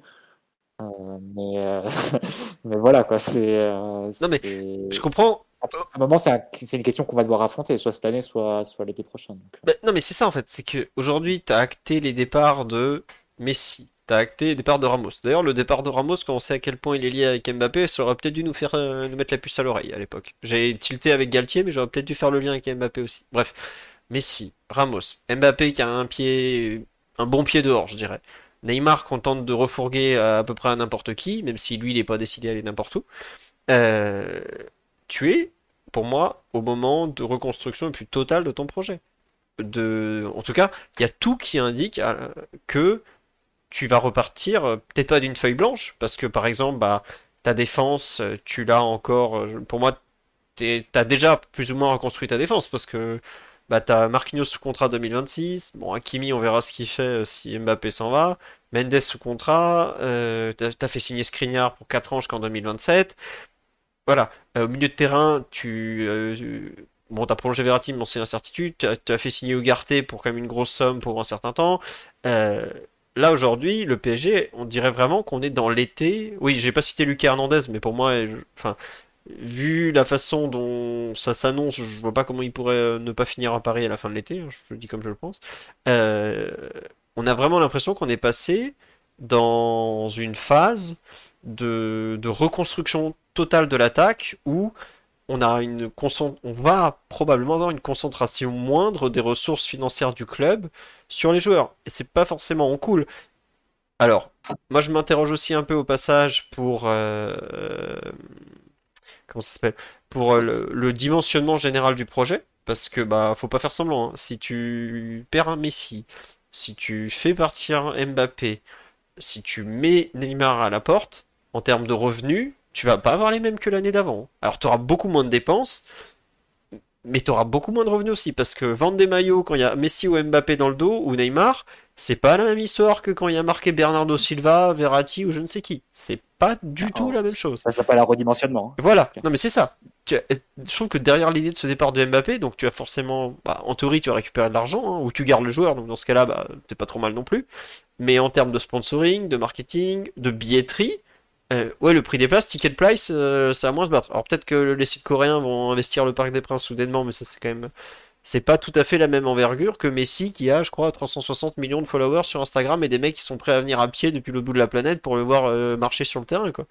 Donc, il y a quand même un- une vraie, euh, je trouve une vraie question à avoir sur ce départ de Mbappé. Comment il pourra être remplacé? Mais par exemple, est-ce qu'on est sûr que dans tout l'argent que le PSG pourrait récupérer de Mbappé, toute la masse salariale qu'on va récupérer, est-ce que tout euh, va être réinvesti par exemple? Ou est-ce qu'il y a en même temps que bah, il y a quand même l'achat United, euh, enfin le possible rachat United par le Qatar, est-ce que euh, on va pas aussi devenir un club avec une envergure et une ambition un peu moindre? Peut-être qu'on sera mieux géré, hein. Ça, c'est autre chose. hein. Euh, l'an dernier, le club, euh, enfin depuis plusieurs saisons, le PSG, le club qui génère le plus de revenus. Je, je sais pas si vous avez suivi, c'est pas pour autant qu'on joue mieux que les autres. hein. L'argent, tout ça, c'est voilà. Mais la marque PSG, comme on aime tant l'app- la- l'appeler dans les, bureaux parisiens, c'est. Elle va prendre un coup quand même si t'as Mbappé, Messi et Neymar qui s'en vont. Euh, est-ce qu'on va avoir une baisse de Nike? En théorie, Nike, on a un contrat fixé, mais par exemple, il y a des sponsors qui étaient venus que pour Messi. Il y a des sponsors, notamment des sponsors français, qui veulent beaucoup, beaucoup du Mbappé parce que c'est le joueur à avoir. Euh, bon, je trouve qu'il y a quand même une, euh, une redéfinition du projet. On me dit sur live, si on fait signer Osimhen, Bernardo et Lucas Hernandez, il n'y a pas moins d'ambition. Euh, pour moi, si. hein. Je sais pas si vous vous rendez compte ce que représente Mbappé sur la planète, ou Messi, ou Neymar. Voilà, oui Omar? Ce qu'il faut dire, c'est que, aussi excellent qu'il soit, Bernardo, Osimhen et, excusez-moi, j'ai oublié le troisième, Lucas Hernandez, ah, c'est des super joueurs de foot. Et qu'on aime ou qu'on n'aime pas, Mbappé, c'est plus que ça aujourd'hui. C'est beaucoup plus que ça. C'est peut-être la plus grande rockstar du foot en ce moment. Il incarne beaucoup plus que. Déjà, c'est un immense joueur, donc ça, il n'y a, a même pas de débat. Mais pour l'incarnation de, de la marque PSG, ce qu'il est, un gamin du coin et tout, qui partent au moment où sa courbe de carrière va encore s'accélérer, ça dit quelque chose de ton club, tu vois. Ça dit aussi quelque chose du club. Et c'est ça qui nous fait aussi, je pense, un peu mal en termes de supporters, de- des supporters que nous sommes, c'est que au moment où Mbappé se dit, écoute, je pars, peut-être que c'est le moment où tu dis, ah ouais, en fait, on est à un niveau du projet où il n'y a vraiment plus rien à faire pour aller au-dessus. Alors, ce qui est génial dans le foot, c'est que ça se passe des fois jamais comme ça. Je prends le cas de l'Inter 2010. Zlatan Ibrahimovic a exactement cette réflexion-là, en se disant, bah, de toute façon, moi, je suis au-dessus de tous les joueurs de l'effectif. Sans moi, que vous gagnerez jamais rien. Excellent mercato, triplé derrière. C'est tout le mal que je souhaite au PSG. C'est tout le mal que je souhaite au PSG, mais pour que ça, pour que ça se fasse, en tout cas à l'Inter, il y avait un coach immense, une vision du projet qui était claire, des besoins techniques clairement identifiés. On n'en est pas là. On n'en est pas là. On ne sait pas qui va faire les séances le 4 juillet prochain. On n'a pas de style. On est une équipe qui vrai, qui a fait deux ans de football d'une pauvreté abyssale. On va pas perdre Mbappé comme ça parce que il faut faire respecter l'institution. Oh non, non. C'est pas une bonne idée, les gars. Ouais. Non mais c'est vrai qu'on me dit euh, Omar tu, tu en fais trop tu par rapport à, à Mbappé et tout ça mais ça ce que tu dis euh, c'est pas comme si le PSG allait moi. pouvoir non mais Moi, j'y suis pour rien si le président de la République il l'appelle pour qu'il reste au club. hein. C'est pas moi qui le dis. hein.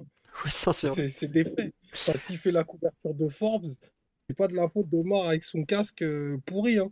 J'y suis pour rien, moi. J'en fais pas trop, c'est la réalité. Non mais en fait sur- surtout ce que Mbappé a souvent été l'arbre qui cache la forêt là il y a plus Mbappé euh, il va falloir que le PSG euh, enfin il y a beaucoup de joueurs qui vont devoir assumer beaucoup plus de choses aussi quand même et est-ce que ces joueurs sont en mesure d'assumer la succession d'un d'une individualité aussi forte, c'est un peu la question qui, qui fait peur quand même. parce que si sur live, ouais, il va nous rester Ekitike, il va nous rester Solaire et tout ça. Euh, je sais pas si vous vous rappelez cette saison, les moments où Mbappé était pas là, à savoir euh, bah, début février, c'est les pires matchs du PSG. C'est les matchs à Marseille où on se fait broyer, c'est les 60 minutes contre le Bayern où on touche pas une cacahuète. Euh, Mais ça, Philo, c'est évident. À partir du moment où il te manque l'un de tes joueurs offensifs, vu que tout l'argent passe chez eux, euh, forcément, les joueurs qui vont les remplacer, c'est des joueurs de, de, calibre nettement moindre. L'intérêt de, te séparer de joueurs qui te coûtent beaucoup, c'est pouvoir les remplacer de façon plus équilibrée sur différentes lignes. Euh, moi, je suis des- enfin, les noms qu'on a cités, si tu arrives à faire Lucas Hernandez, Bernardo Silva et Osimhen, c'est le calibre de joueur que tu fais plus au PSG depuis des années, hein, quasiment depuis la, double arrivée de, Neymar et Mbappé. C'est-à-dire des joueurs avec l'âge parfait, euh, qui viennent de, grands clubs, qui ont déjà gagné des titres euh, et qui font partie des meilleurs, des meilleurs du monde à leur poste. C'est le calibre de joueur que tu fais plus depuis que tu fais, depuis que as fait Mbappé Neymar en 2017, parce qu'ils ont accaparé toutes les ressources du club. Donc euh, effectivement, c'est un autre projet. Effectivement, pour remplacer Mbappé, Osimhen seul suffirait pas. Tu devrais, euh, tu devrais forcément faire un deuxième gros transfert, je pense, au, petit Léao, Oh, Léao tu feras Joao, Fé- ou, Joao ou Jean, Félix Jean Félix, mais, euh, mais en Ou tout cas, ce que je veux dire, Trincao, que vois. Trincao. Trincao. Ah, je sais pas, moi je regarde la liste tu vois. je- En plus, Trincao, il joue pas au Sporting, comme ça on pourra, on pourra réinviter euh, Jordan. Mais, euh, mais, tout à le- la source. Mais en plus, euh, si tu fais partie à Mbappé, je sais pas si on se rend compte, mais tu peux faire un mercato à 500 millions derrière. hein. Tu peux faire un mercato de Todd Bowley, euh, mais vraiment à 100%. hein. Non, non, faut pas le faire, ça. faut pas le faire, Mathieu. Faut surtout pas le faire. ça. On joue en 4-4-3. Non, mais allez nous chercher des Moudric à 100 patates. Moi, c'est un peu ça qui me fait peur. C'est que déjà qu'on n'est pas connu pour pas se faire pigeonner, mais là, on va arriver avec un énorme panneau sur la tête. J'ai vendu Mbappé 200 patates. Non, mais euh, comment il s'appelle? De Laurentiis à Naples? Et- Euh, De Laurentiis, c'est clair qu'il va, se régalerait, c'est, ça c'est évident. C'est pour ça qu'il faut le faire avant et que l'offre du Real, elle arrive un peu plus tard dans l'été. Ouais, bon, c'est... En fait, je trouve qu'il y a dans, no- dans notre... euh, Comment dire? Dans notre été qui s'annonce fort chargé et fort intense, il y a un... Il y a un côté timing et tout qui, qui va quand même définir beaucoup de choses. Mais euh, moi, ce qui me gêne un peu, c'est que... Donc, on a appris en juillet dernier quand même que euh, le joueur ne comptait pas prolonger. Et toute l'année, euh, excusez-moi, mais euh, le club a dansé autour de lui et a fait la carpette, comme on a pu le faire avec d'autres avant. Attention, c'est là où je trouve que le, le club est trop faible depuis, depuis bien longtemps et qu'au bout d'un moment, on se fait pas respecter. Mais on a quand même, on a l'impression, et, même dans ce qui ressort dans le discours aux agents et autres, dans ce que le PSG tentait de construire, que le PSG euh, avait, était un peu en train de faire une équipe autour de lui. Et- mais déjà, mettre au milieu du projet, je crois que c'est toi, Mathieu, qui avait fait réflexion plusieurs fois, un mec à qui il ne restera qu'un an de contrat, je trouve que c'est pas l'approche la plus futée du monde. Mais là, en plus, le PSG savait depuis un an que le mec ne comptait pas prolonger. Alors, soit ils se sont dit, bah tant pis, on va construire l'équipe quand même et on sera moins fort, mais on remplacera par un profil comme ça, un peu d'attaquant de soutien, qui joue un peu côté. Peut-être en ayant déjà un nom en tête, hein, par exemple Raphaël du Milan, ou je sais pas, hein, c'est vraiment une supposition. Mais euh, je sais pas si on a été crédule ou si à quel point on est pris pour des billes. Mais euh, moi je trouve ça un peu gênant en fait parce que bah euh, tu à quel point en fait ce que tu dis quand tu construis ton équipe, le, message que tu transmets à tes supporters et tout ça et tout ça, à quel point tu, te moques d'eux, tout ça. Enfin, je sais pas, je trouve qu'il y a un... Dans... Depuis l'annonce de la prolongation jusqu'à maintenant, dans le discours du club et ou du joueur aux supporters, on a... il y a un mensonge permanent. Il y a un truc, par exemple, qui me choque énormément et qui revient aujourd'hui, c'est quand le club communique à l'époque avec le maillot floqué 2025. C'est-à-dire qu'au moment où il signe, t'as déjà un mensonge aux supporters. C'est qu'il a pas signé 2025, non, non, il a signé 2024 plus 1, c'est pas pareil. Là, donc il, a quand même prolongé un mois et demi, deux mois après, pardon, il envoie une lettre comme quoi, bah non, il lèvera pas cette option. Donc c'est-à-dire qu'en fait, en deux mois, déjà, même en interne, il savait que le maillot était bidon. Même au moment où il le signe, il est bidon, mais là, c'est officiel, quoi. C'est vraiment officiel. C'est regardez, on vous a pris pour des cons avec ce maillot, quoi. Et toute la saison, on, bon, Mbappé est le cœur, euh, enfin le centre du PSG, tout gravite un peu autour de lui. Euh, mais en fait, lui qui nous a saoulé en plus Nunez, je veux partir dès cet hiver le soir de PSG Benfica ou ce genre de choses euh, enfin genre de bref ça a été un peu le Mbappé show et d'autres toute la saison parce qu'on n'a quand même pas beaucoup parlé du contenu des matchs au final mais donc on se retrouve en juin on est euh, mercato est ouvert depuis trois jours tu vas avoir ton joueur numéro 1 qui bon bah en gros te dit clairement euh, ah non, euh, vous devez me mettre sur le, le marché des transferts si vous voulez récupérer de l'argent, mais moi je le dirai pas publiquement, enfin encore une Zumba pas possible pour se donner un beau rôle. Et comme on dit sur live, le PG aussi fait tout pour se donner le beau rôle, alors que globalement ils ont pas été très très clean. Je sais pas, il y a un peu l'impression d'une d'une comment dire d'une fausse histoire d'amour entre le joueur et le club qui est terrible parce que si on regarde bien toute la saison, je crois qu'il n'y a pas eu un joueur plus en opposition avec le club que lui, alors qu'il est quand même censé être la figure du projet le coût de la, campagne d'abonnement, bah d'un coup je le revois d'une autre façon. Est-ce que c'est un message de Mbappé au club, genre euh, vous utilisez trop mon image, ou est-ce que c'est presque finalement avec du recul un truc de Mbappé aux supporters Non, euh, vous pouvez pas, vous pouvez pas croire que vous allez vous abonner pour moi parce que moi je serai peut-être plus là en fait. Donc c'est une mascarade, comme je dis sur live, c'est ça, c'est un peu une mascarade qui dure depuis un an et en tant que supporter, euh, un peu plus que supporter parce que moi c'est quand même mon métier, j'ai franchement l'impression d'être pris pour, un con par les deux côtés en fait. Et je comprends qu'on veuille vendre des belles, des belles histoires parce que c'est une belle histoire, c'est l'enfant de Paris, tout ça. Mais là, il n'y a pas d'histoire en fait. C'est au mieux une collaboration et au pire une mauvaise collaboration entre deux parties qui finalement ont prolongé. Je me souviens Mathieu quand Neymar avait prolongé, tu avais dit que c'était euh, c'était même pas un c'était même pas un mariage de raison, c'était un peu un mariage forcé. Mais là, limite, on a l'impression que bah le PSG fait une offre tellement hors norme financièrement. Bon, bah, bah, je vais rester, je vais prendre l'argent quand même. Il faut, quand même réaliser. Et puis finalement, au bout de deux mois, fait, oh, oh non, pourquoi j'ai pris l'argent Et on se retrouve un an plus tard, finalement, à dans la situation de l'été 2021, où le PSG a mûri sa réflexion dans le sens, bah allez, on va pas on va pas fermer les yeux. Euh, de type, euh, on va pas faire sûrement qu'on va encore refuser 200, 200, 250, enfin peu importe le montant. Et Mbappé est là, genre, non, écoutez, vous êtes gentil, j'ai 25 ans, ça fait 6 ans que je suis là, euh, vu comment le club est géré, je sais qu'on gagnera pas la Ligue des Champions dans les prochaines années, alors que c'est mon objectif, que je cours après le Ballon d'Or et la gloire en général. Bon bah faut qu'on se sépare.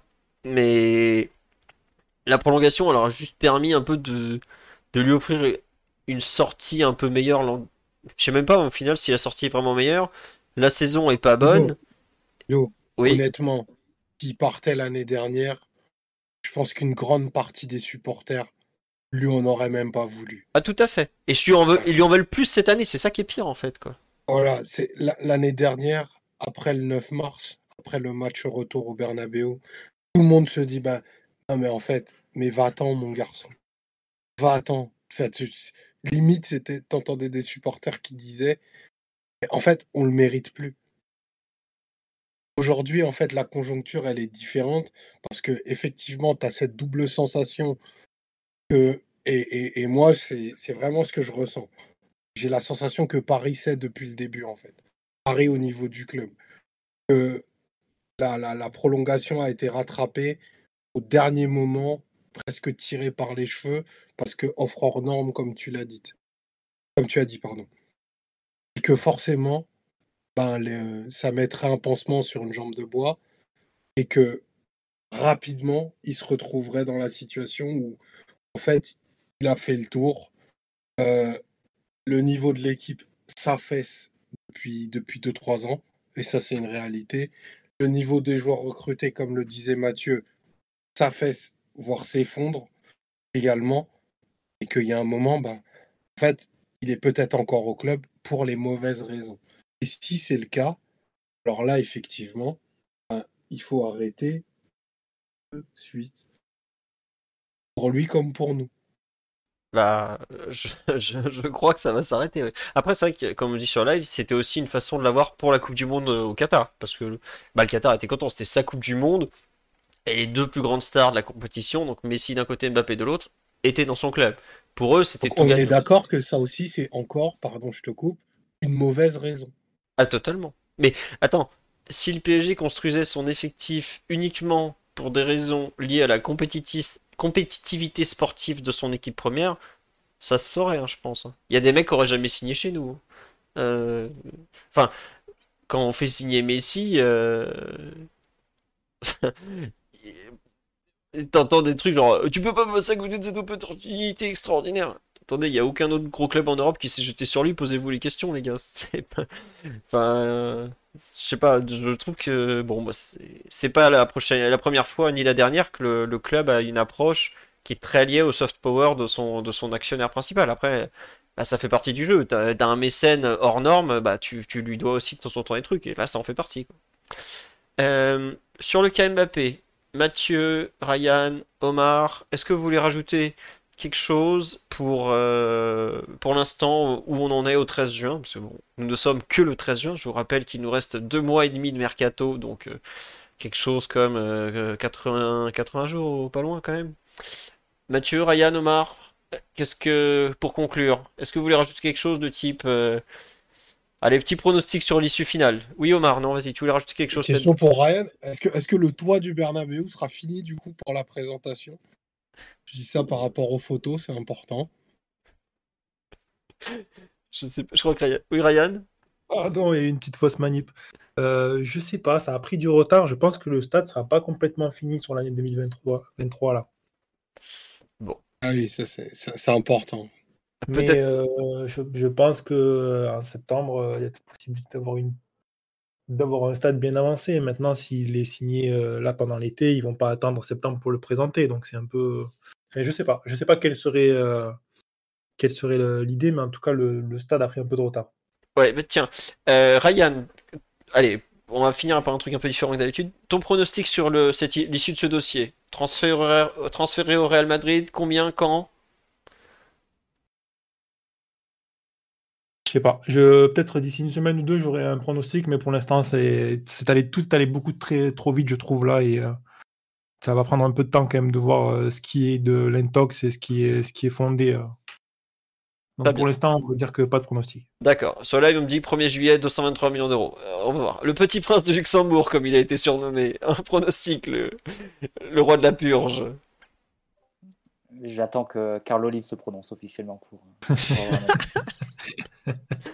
Euh, sur live, on nous dit transfert au Real à 90%, 200 millions d'euros pour bonus début juillet. Euh, moi, je pense aussi. Hey, I'm Ryan Reynolds. Recently, I asked Mint Mobile's legal team if big wireless companies are allowed to raise prices due to inflation. They said yes. And then when I asked if raising prices technically violates those onerous two year contracts, they said, What the f are you talking about, you insane Hollywood ass? F- So to recap, we're cutting the price of Mint Unlimited from $30 a month to just $15 a month. Give it a try at mintmobile.com slash switch. $45 upfront for three months plus taxes and fees. Promo for new customers for limited time. Unlimited more than 40 gigabytes per month. Slows. Full terms at mintmobile.com. As a person with a very deep voice, I'm hired all the time for advertising campaigns. But a deep voice doesn't sell B2B, and advertising on the wrong platform doesn't sell B2B either. That's why, if you're a B2B marketer, you should use LinkedIn ads. LinkedIn has the targeting capabilities to help you reach the world's largest professional audience. That's right, over 70 million decision makers all in one place. All the big wigs, then medium wigs, also small wigs who are on the path to becoming big wigs. Okay, that's enough about wigs. LinkedIn ads allows you to focus on getting your B2B message to the right people. So, does that mean you should use ads on LinkedIn instead of hiring me, the man with the deepest voice in the world? Yes. Yes, it does. Get started today and see why LinkedIn is the place to be to be. We'll even give you a $100 credit on your next campaign. Go to linkedin.com slash results to claim your credit. That's linkedin.com slash results. Terms and conditions apply. Genre euh, 225 millions d'euros, quelque chose comme euh, 14 juillet, tiens. Ah ouais, ça c'est bien ça. 14 juillet, ça, ça, ça, ça lui parle ça. Oui, Mathieu? Non, je Non, crois- non, rien. Ah, je croyais que tu voulais rajouter quelque chose. Omar, ton, ton pronostic à cet Non, instant. Euh, communicado official, euh, 7, 7 août, 250 millions plus Ferland Mendy. Ah ouais. Ah, tu fais pas des petits chèques, hein. C'est... Avec Bernat en, é- avec Bernat en échange. Il a pas voulu le dire, mais c'est dans le package. Mais avec une clause de retour pour Bernat. Ça doit être ça, ouais. Euh, bon. Euh, écoutez, ce sera la on nous dit 250 plus Ferland, quel enfer. Ah, écoutez, euh, il faut bien que, que Omar nous garde un peu de parisianisme dans cette équipe, donc Ferland, Mendy, c'est comme ça. Après, j'avoue que le pauvre Ferland, je sais pas si s'il jouerait beaucoup avec Nuno. Ça serait con d'avoir deux super joueurs au même poste et plus personne devant. C'est vrai que Ferland est passé par le Paris Saint-Germain. Quoi? Par contre, vous pensez sérieusement que l'avenir de Campos peut être lié à celui de Mbappé?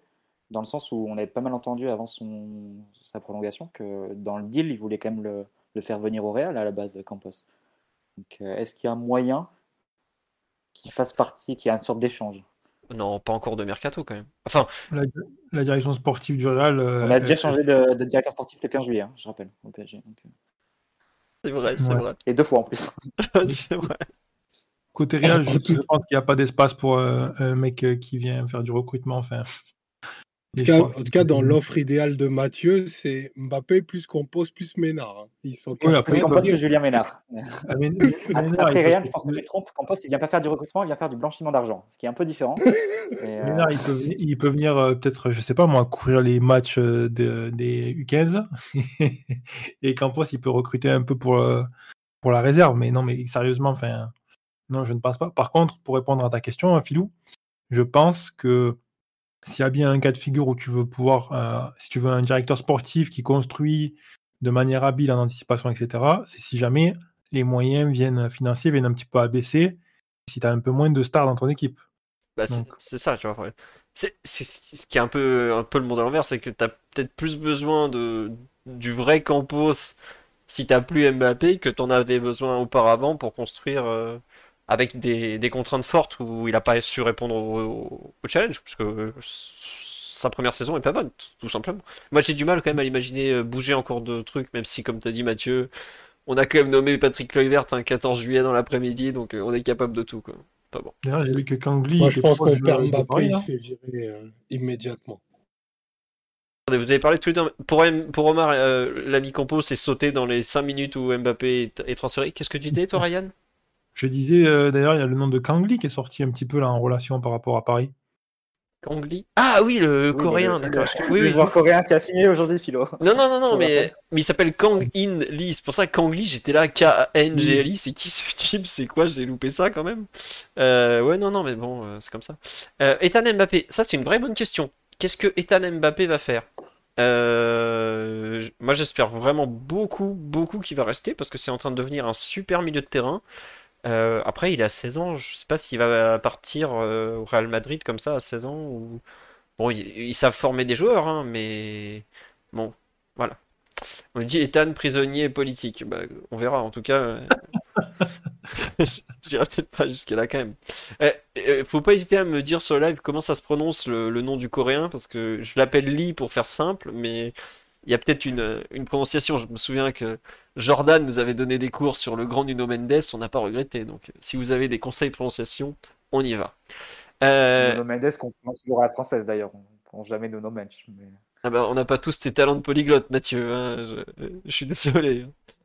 Euh, avant de passer à l'entraîneur, je voudrais remercier Pépé René 5150, euh, Sébastien Roby, Enki18, euh, X Anonyme 1, donc très pratique, Benoît Mantou, Sankara, Vadim Ney, Aurel BJ75, enfin voilà quoi, Sam RPS, bisous. Et attendez, j'en ai vu encore plein d'autres. Non, c'est tout. Pour les subs euh, en début et en cours d'émission, c'est très gentil à vous.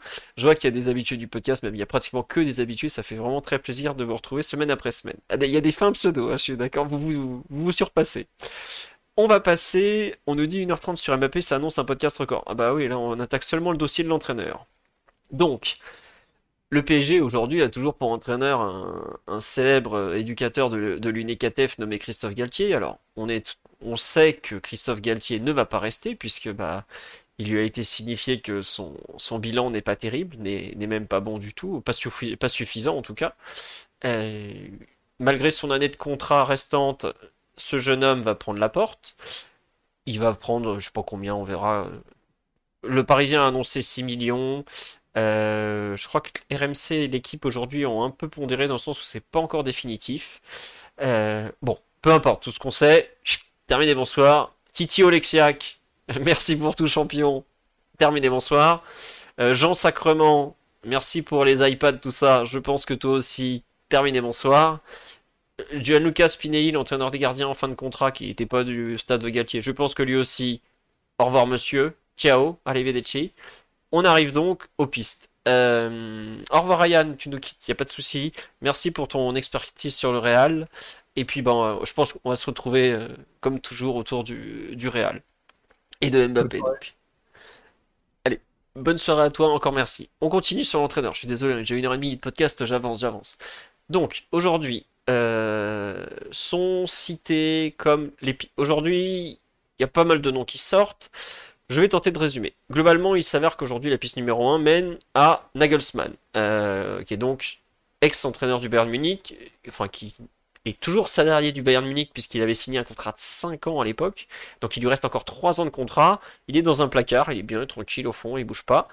Euh, mais donc le PSG a rencontré son agent la semaine dernière, qui est un agent allemand très connu. Euh, visiblement, je crois que c'est l'équipe ce midi qui écrivait qu'il a aussi parlé Campos d'éventuellement du, recrutement, du contour de l'équipe, tout ça. Euh, on nous dit Nagelsmann n'avait pas refusé Chelsea parce que trop compliqué comme club. Euh, ouais, il avait commencé le processus et puis il s'était assez vite arrêté, ça lui allait pas visiblement. Après Chelsea, honnêtement, euh, le PSG c'est compliqué. Je crois que le Chelsea actuel, c'est pas mal non plus. Il a aussi arrêté le processus avec Tottenham, mais ça c'est probablement parce que euh, il a vu que Daniel Levy est pas tout à fait le, comment dirais-je, le président le plus simple à gérer. Donc, il est toujours sur le marché et euh, bah, tous les gros postes européens sont pourvus globalement, c'est comme ça quoi. Et c'est vrai que Chelsea joue même pas l'Europe. Après, honnêtement, euh, il n'y a aucun entraîneur aujourd'hui qui va refuser un top club anglais parce que le club sort d'une mauvaise saison ou joue pas l'Europe. hein. Euh, Liverpool ne jouera pas la Ligue des Champions, ça va pas les empêcher de, de recruter euh, un peu qui ils veulent si- s'il y a de l'intérêt. Voilà. Nagelsmann, donc, est la piste numéro 1. Oui, il s'avère que c'est encore une fois le, fameux ambassadeur du Qatar en Allemagne. Lui, il doit pas beaucoup bosser. hein. Je pense qu'il se passe ses week-ends dans son canapé à regarder euh, le, le multiplex de Ligue 1, de, de Bundesliga de 15h30. Il s'enchaîne le top spiel de 18h30. Éventuellement, le Sport dans la foulée. Et rebelote le dimanche. Il fait tout. Enfin, c'est. Il nous avait fait pareil avec le, l'ami Tourelle. Là, rebelote Nagelsmann. Et on avait eu des rumeurs sur Joachim Löw aussi. Je sais pas si vous vous rappelez dans le, dans le passé. Je pense qu'il y a un, fort penchant pour la Bundesliga chez, chez cet homme, dont on ne sait toujours pas le nom d'ailleurs. Piste numéro 1, Nagelsmann. On a encore de temps en temps le nom de Luis Enrique qui ressort. Euh, je crois que c'était en début de semaine ou milieu de semaine passée, le Parisien qui relançait que c'était toujours une piste. Euh, rien de nouveau. Beaucoup de démentis côté espagnol concernant Luis Enrique, de- des médias espagnols qui disent non, il n'y a, y a rien, on comprend pas pourquoi il y a autant de bruit. À voir, parce que ça reste quand même l'un des gros noms sur le marché. On se souvient que le président de Naples, De Laurentiis, qui tentait de le faire venir, avait dit euh, Luis Enrique vise un poste en première ligue. Alors, euh, en première ligue, tous les postes inté- intéressants sont, sont dotés, puisque Chelsea a, signé Pochettino et que Tottenham a signé Ange Posto, oh, l'Australien d'origine grecque était au Celtic en gros. Je suis désolé, j'arrive plus à me souvenir son. Ange, on va l'appeler. Reste dans les noms qui ressortent. Depuis peu, la Gazzetta dello Sport de samedi a dit euh, bah écoutez, euh, il y a euh, l'Arabie Saoudite. Voilà, Postecoglou, le, le coach du Celtic. Merci, euh. Euh, la, la Gazzetta a dit ouais, euh, il y a l'Arabie Saoudite qui tente de faire venir Max Allegri de la Juve, qui où il est sous contrat jusqu'en 2025, mais depuis peu, il y a le PG qui en a fait son plan B. Ça sortait un peu de nulle part. Il y a eu, enfin, on a eu nous deux confirmations comme quoi effectivement Max Allegri était bien un plan B pour le Paris Saint-Germain. On a aujourd'hui le nom de Mota qui est encore ressorti. Alors Mota, évidemment, on sait que c'est le chouchou de, Nasser Al-Khelaifi qui a une, avait, je sais pas si vous vous rappelez, à l'été 2016, Mota est en fin de contrat. Antero Henrique ne veut pas le prolonger à l'époque. Il lui envoie le fameux contrat avec des termes différents que celui qu'ils avaient, négocié. Et à l'époque, c'est évidemment Nasser Al-Khelaifi qui a dit non, Mota prolonge et tout ça. Déjà à l'époque, une certaine mais ça c'est un grand classique euh, de notre président pour, pour les joueurs qu'il aime bien. Bref, Mota qui donc, euh, la presse italienne annonçait qu'il allait prolonger à Bologne la semaine dernière. Visiblement, bon, il serait pas si sûr de continuer. Enfin, on n'est que mi-juin, même si le marché des entraîneurs en général se, se passe euh, courant juin. autre nom euh, qui est encore sorti, j'en ai oublié un ou pas, monsieur, j'arrive plus, j'en ai, cité tellement des noms. Oui, Mathieu? On t'entend plus, Mathieu. Parisien citer le nom de Xabi Alonso. Ah oui, exactement. Xabi Alonso, mais Xabi Alonso, donc jeune coach du, du, Bayer Leverkusen, a dit voilà, ça a dit non, c'est bon, je bougerai pas, je reste là. Et globalement, Xabi vise le poste du du comment il s'appelle, du, du dénommé euh, ah, Ancelotti. voilà, il vise le Real et c'est normal, c'est son club. Enfin, il y a fait une longue partie de sa carrière et il, va probablement y retourner euh, un jour. On me dit sur la Sao, aucune rumeur autour de lui depuis un certain temps. Il y a Abel Ferreira, effectivement, de Palmeiras, mais euh, pareil, c'était un nom suivi, ça a un peu disparu. Mourinho, euh, complètement disparu. extinction des signaux le concernant. Euh, voilà. Tiens, on me dit que visiblement Sky dit que la piste Nagelsmann est bouillante au PG. Il euh, faudra me dire quel Sky, si c'est Sky Allemagne, Sky Italie, bon Sky Angleterre, je pense pas. C'était c'est Pletigol qui avait fait un ah. article, mais apparemment il, il, dit toujours que Bayern veut entre 10 et 15 millions d'euros pour libérer Nagelsmann, donc je ne sais pas dans quelle mesure elle est, elle est vraiment chaude euh, d'après ces informations. Bon, voilà. après, enfin, on a quand même filé euh, un certain montant pour faire signer euh, Christophe Galtier. Donc je pense que Nagelsmann. Faut pas oublier que le Bayern avait payé 25 millions d'euros à Leipzig pour faire signer Nagelsmann. C'est exactement comme les, et c'est exactement comme les joueurs, c'est-à-dire que tu fais venir un entraîneur pour 25 millions sur un contrat de 5 ans, bah, il te reste 15 millions à amortir après 2 ans. Hein. donc euh, concrètement, si le Bayern ne veut pas faire de, moins-value et perdre de l'argent sur Nagelsmann, ils doivent le vendre entre guillemets sur ce prix-là. Donc c'est pas étonnant que ce soit les chiffres qui sortent. Ouais. Euh, bon, voilà. Euh, Mathieu, Omar, un avis sur ce dossier de l'entraîneur, un nom que vous préférez? Dites-moi tout. Lâchez-vous. Allez, allons-y. Qui veut commencer? Bah vas-y Mathieu, t'avais commencé à parler Nagelsmann, mais je sais que c'est pas ton chouchou. Non, je te confirme. Euh, bah, après, c'est compliqué parce que moi j'aurais pas mal de réserves. J'en avais une majeure s'il venait à étirer Henry. Mais a priori, c'est une piste qui est, qui est, écartée parce que bon, je trouve que l'idée du duo était lunaire pour reprendre un adjectif qui a, qui été employé à, à nombreuses reprises depuis le début du podcast. Euh, voilà, pour la, différence notamment de, de, stature médiatique euh, en France entre les deux personnalités et les possibles ambitions d'Henri comme, comme second. Mais a priori, bon, c'est une piste qui, qui a été un peu mise de côté, donc Nagelsmann arriverait mais il arriverait a priori sans son staff, qui, qui va partir à, Francfort. Non, pas à Francfort. Si, si, si. Alors, attention, euh, je, te garde Ah, tu me fais douter. en, non, en fait, ce qui se passe, c'est que son adjoint, donc euh, Top Müller, qui est le fils du grand euh, Klaus Top Müller, pour ceux qui ne savent pas, c'était lui qui était à la tête du Bayer Leverkusen de 2002, qui avait tout perdu qui avait tout perdu en, une semaine, à savoir Coupe d'Allemagne, Championnat Ligue des Champions. Et bref, donc Dino Topmüller, le fils, va reprendre, si je me trompe pas, le, le VfB Stuttgart mais c'est pas, ils sont pas liés depuis si longtemps que ça. Hein. Ils, travaillent ensemble depuis, euh, ils ont fait trois saisons, deux saisons et demie ensemble. Il est là depuis le depuis euh, Leipzig en 2020. Il n'était pas avec lui à Offenheim par exemple. C'est pas non plus, euh, c'est pas comme Pochettino et Jesus Perez qui sont cul et chemise depuis quelque chose comme 10 ans quoi. C'est pas non plus, c'est pas Gasset blanc non plus quoi. Voilà, c'est tout. Ouais, ben, en, tout cas, en tout cas, il devrait redéfinir un staff pour de, larges parties, puisque je crois que son deuxième adjoint aussi va suivre le, premier à Stuttgart, de ce que j'ai compris. Donc ça serait un premier point. Deuxième point, il y a une, euh, pas une incompatibilité, mais une dissonance importante entre le profil de Nagelsmann, de, de Bavarois, coach laptop, etc., avec un, vestiaire qui serait exclusivement, quasiment, euh, hispano-lusophone. Là, tu peux te demander comment, comment adviendrait la communication. Euh, ensuite, je passe évidemment sur les, questions qui seraient liées entre, enfin, sur sa relation avec, avec un poste. Et ensuite, pour un dernier point, peut-être au-delà du style de jeu, où bon, Nagelsmann, c'est quelqu'un qui a pu avoir des, styles un peu différents visés en fonction des équipes qu'il a, qu'il a pu entraîner. Mais je ne sais pas, dans la situation actuelle du PSG, où on sait que c'est un poste très exposé et, et qui, globalement, est la seule face médiatique aussi du club. Euh, globalement les, entraîneurs tous, quels qu'ils soient, quel que soit aussi leur, leur parcours, finissent lessivés après un an. Je ne sais pas si Nagelsmann a, cette envergure-là pour gérer ce type de, de, contexte. évidemment, euh, je ne remets pas en cause là ses, qualités de tacticien.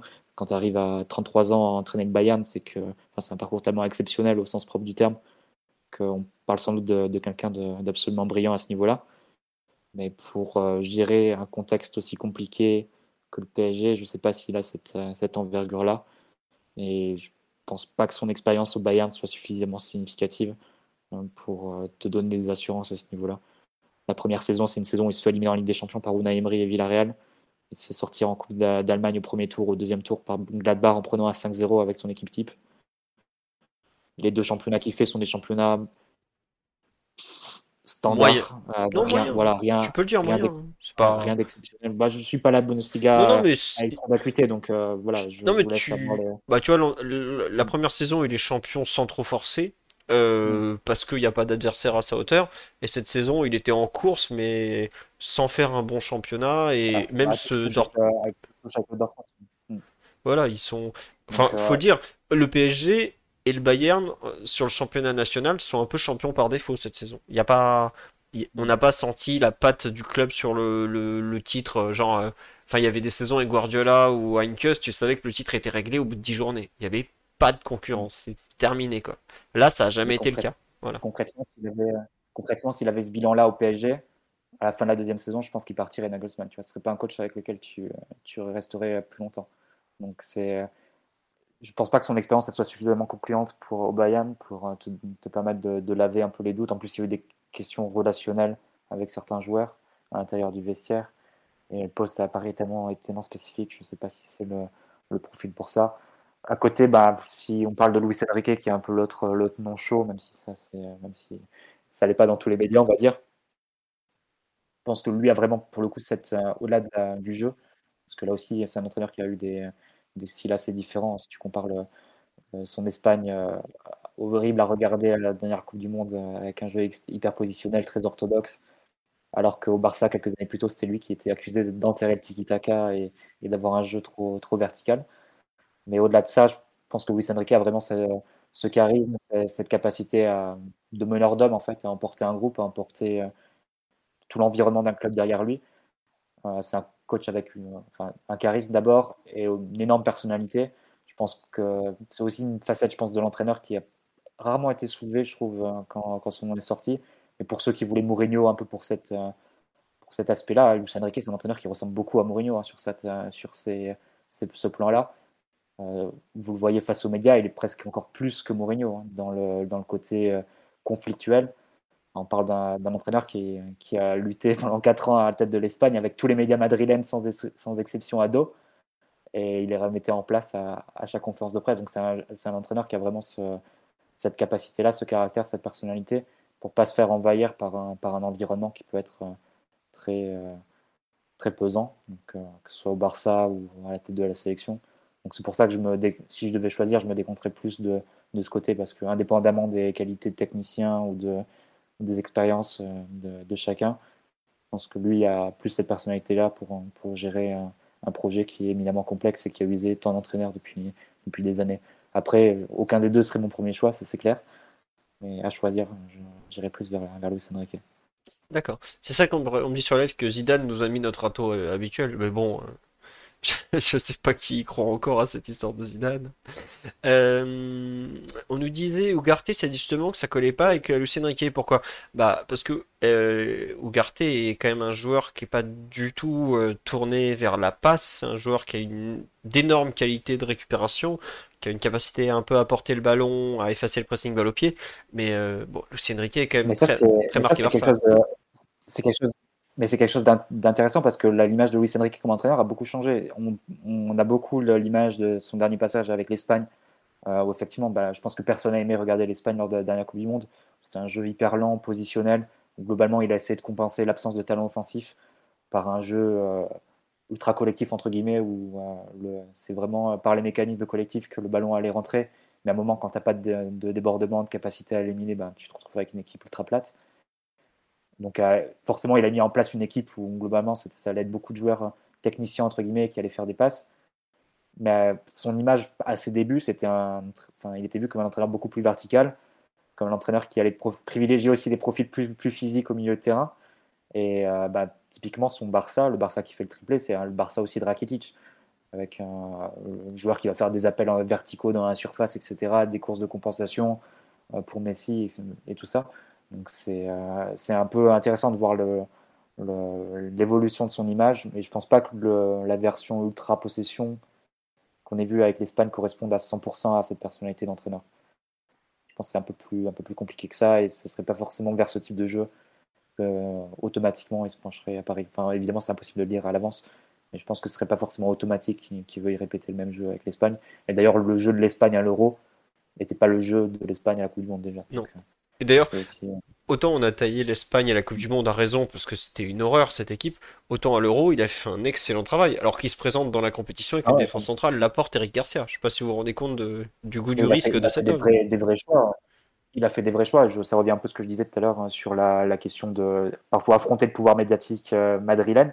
Quand il sélectionne Pedré et Gavi, alors que bah, Gavi, je crois qu'il avait, peut-être fait un match ou une apparition en équipe première avec le Barça, et Pedri, il avait dû faire 6 ou 7 matchs. Et il les prend et il les met titulaires en équipe d'Espagne. Évidemment, tu as toute la presse espagnole, le Chiringuito, etc., qui, qui s'offusque en disant euh, Eh, mais il prend pas Nacho, il préfère prendre des jeunes du Barça, etc. Et il les a imposés, et ça, lui a, ça a été des choix forts, et c'est des choix qui, qu'il a, pu, euh, qu'il a pu mener euh, à bien. Et c'est des choix sur lesquels l'Espagne et le Barça vont pouvoir profiter pour des années. Donc c'est, un entraîneur qui a cette personnalité-là. Et moi, c'est ce qui m'intéresse vraiment dans, dans, dans sa catégorisation, dans ses caractéristiques en tant que coach. Après, sur le plan technique, il y aurait sans doute beaucoup, beaucoup à dire aussi. Hein. Je pense la, notamment sa phase défensive, la façon dont il organise ses équipes en zone, la zone sur les coups de pied arrêtés, la façon dont il travaille les coups de pied arrêtés. Ceux qui se rappellent peut-être du, du PSG Barça, euh, qu'on avait joué au, parc. Il nous avait fait un, hors-jeu à la Saki sur un, sur un coup de pied arrêté. Toute la ligne était remontée euh, d'un coup et on s'était retrouvé avec 4 ou 5 euh, joueurs de hors-jeu sur le, sur le coup de pied arrêté. Ça être dit qu'il tirait. Je pense que vous pouvez retrouver l'action facilement sur YouTube. C'est un entraîneur qui travaille beaucoup ces phases-là. Donc, moi, je trouve que c'est un entraîneur vraiment intéressant et qui a le, le calibre pour, pour, pour, porter ce projet-là. Moi, j'ai plus de doutes vis-à-vis de Nagelsmann à ce niveau, même si, évidemment, son plan tactique, je pense qu'il y a pas grand chose à, redire bah. vu la, trajectoire météoritique de son. Ouais, c'est ça. Nagelsmann a un peu le côté Tourelle, euh, joueur, euh, coach très jeune qui, qui, monte très haut très jeune, parce que je crois qu'il me semble que Nagelsmann est en demi-finale de Ligue des Champions, il a à peine 30 ans sur le banc de touche avec Leipzig. Il a 30 ans, il a 30 ans, c'est ça. Donc euh, là, je crois qu'aujourd'hui, il a 30, 35 peut-être. Donc il doit avoir 32, ans, 32 ans au moment de la demi-finale. Donc c'est ultra jeune et mais c'est vrai qu'il y a cette filiation avec Tourelle qui est assez évidente pour ceux qui aiment Tourelle. Bah, L'un jouait pour l'autre. Donc Nagelsmann jouait dans l'équipe de Tourelle quand, quand Tourelle entraînait les jeunes de, de je sais plus quelle équipe d'ailleurs. À Augsbourg. Ou Augsbourg. Ouais, c'est ça, FC Augsbourg. Mm. ouais. Mm.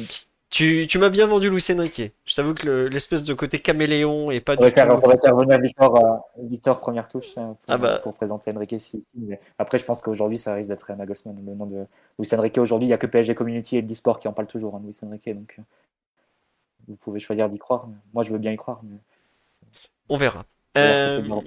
Non, pour revenir un peu sur Nagelsmann, qui est donc aujourd'hui le, semble le, le, numéro 1, euh, bon, il y a eu quelques embrouilles. La plus célèbre en Bavière, euh, c'est quand même celle entre son avec Neuer qui avait son entraîneur des gardiens et qui a réussi à faire partir et tout ça. Je trouve que c'est pas, enfin, il y a une, description qui est faite de lui qui je trouve qui est pas très juste. En fait, donc il s'est fait virer parce qu'il n'était pas, euh, enfin, la raison officielle c'était côté Bayern pour sécuriser le triplé. Donc il faut savoir qu'ils l'ont viré. Trois jours après, il joue, joue en Coupe d'Allemagne. Enfin, il gagne le premier match en étant pas terrible. Euh, ils jouent en Coupe d'Allemagne à domicile contre Fribourg. Ils se, font, ils se font éliminer à domicile contre Fribourg. Ensuite, ils enchaînent à Manchester City. Ils se font désosser. Euh, donc ça, la sécurisation du triplé avait, avait, complètement foiré au bout de 15 jours euh, après qu'il se soit fait virer. Mais ça, c'est qu'un point. Moi, je trouve que c'est un entraîneur qui est tactiquement brillant, qui est très fort, qui est capable de s'adapter à beaucoup, beaucoup de choses. entre, enfin, si vous avez suivi son parcours, en gros, il a pris une équipe de no-name d'Offenheim, il les a envoyés en Ligue des Champions en n'étant pas ridicule, avec des joueurs qui aujourd'hui. Euh, est-ce que vous savez où est Grilich, par exemple, qui était un de ces, un de ces joueurs importants euh, Des Kramaric, enfin, bon, encore lui, il a fait un petit truc, mais euh, bon, voilà.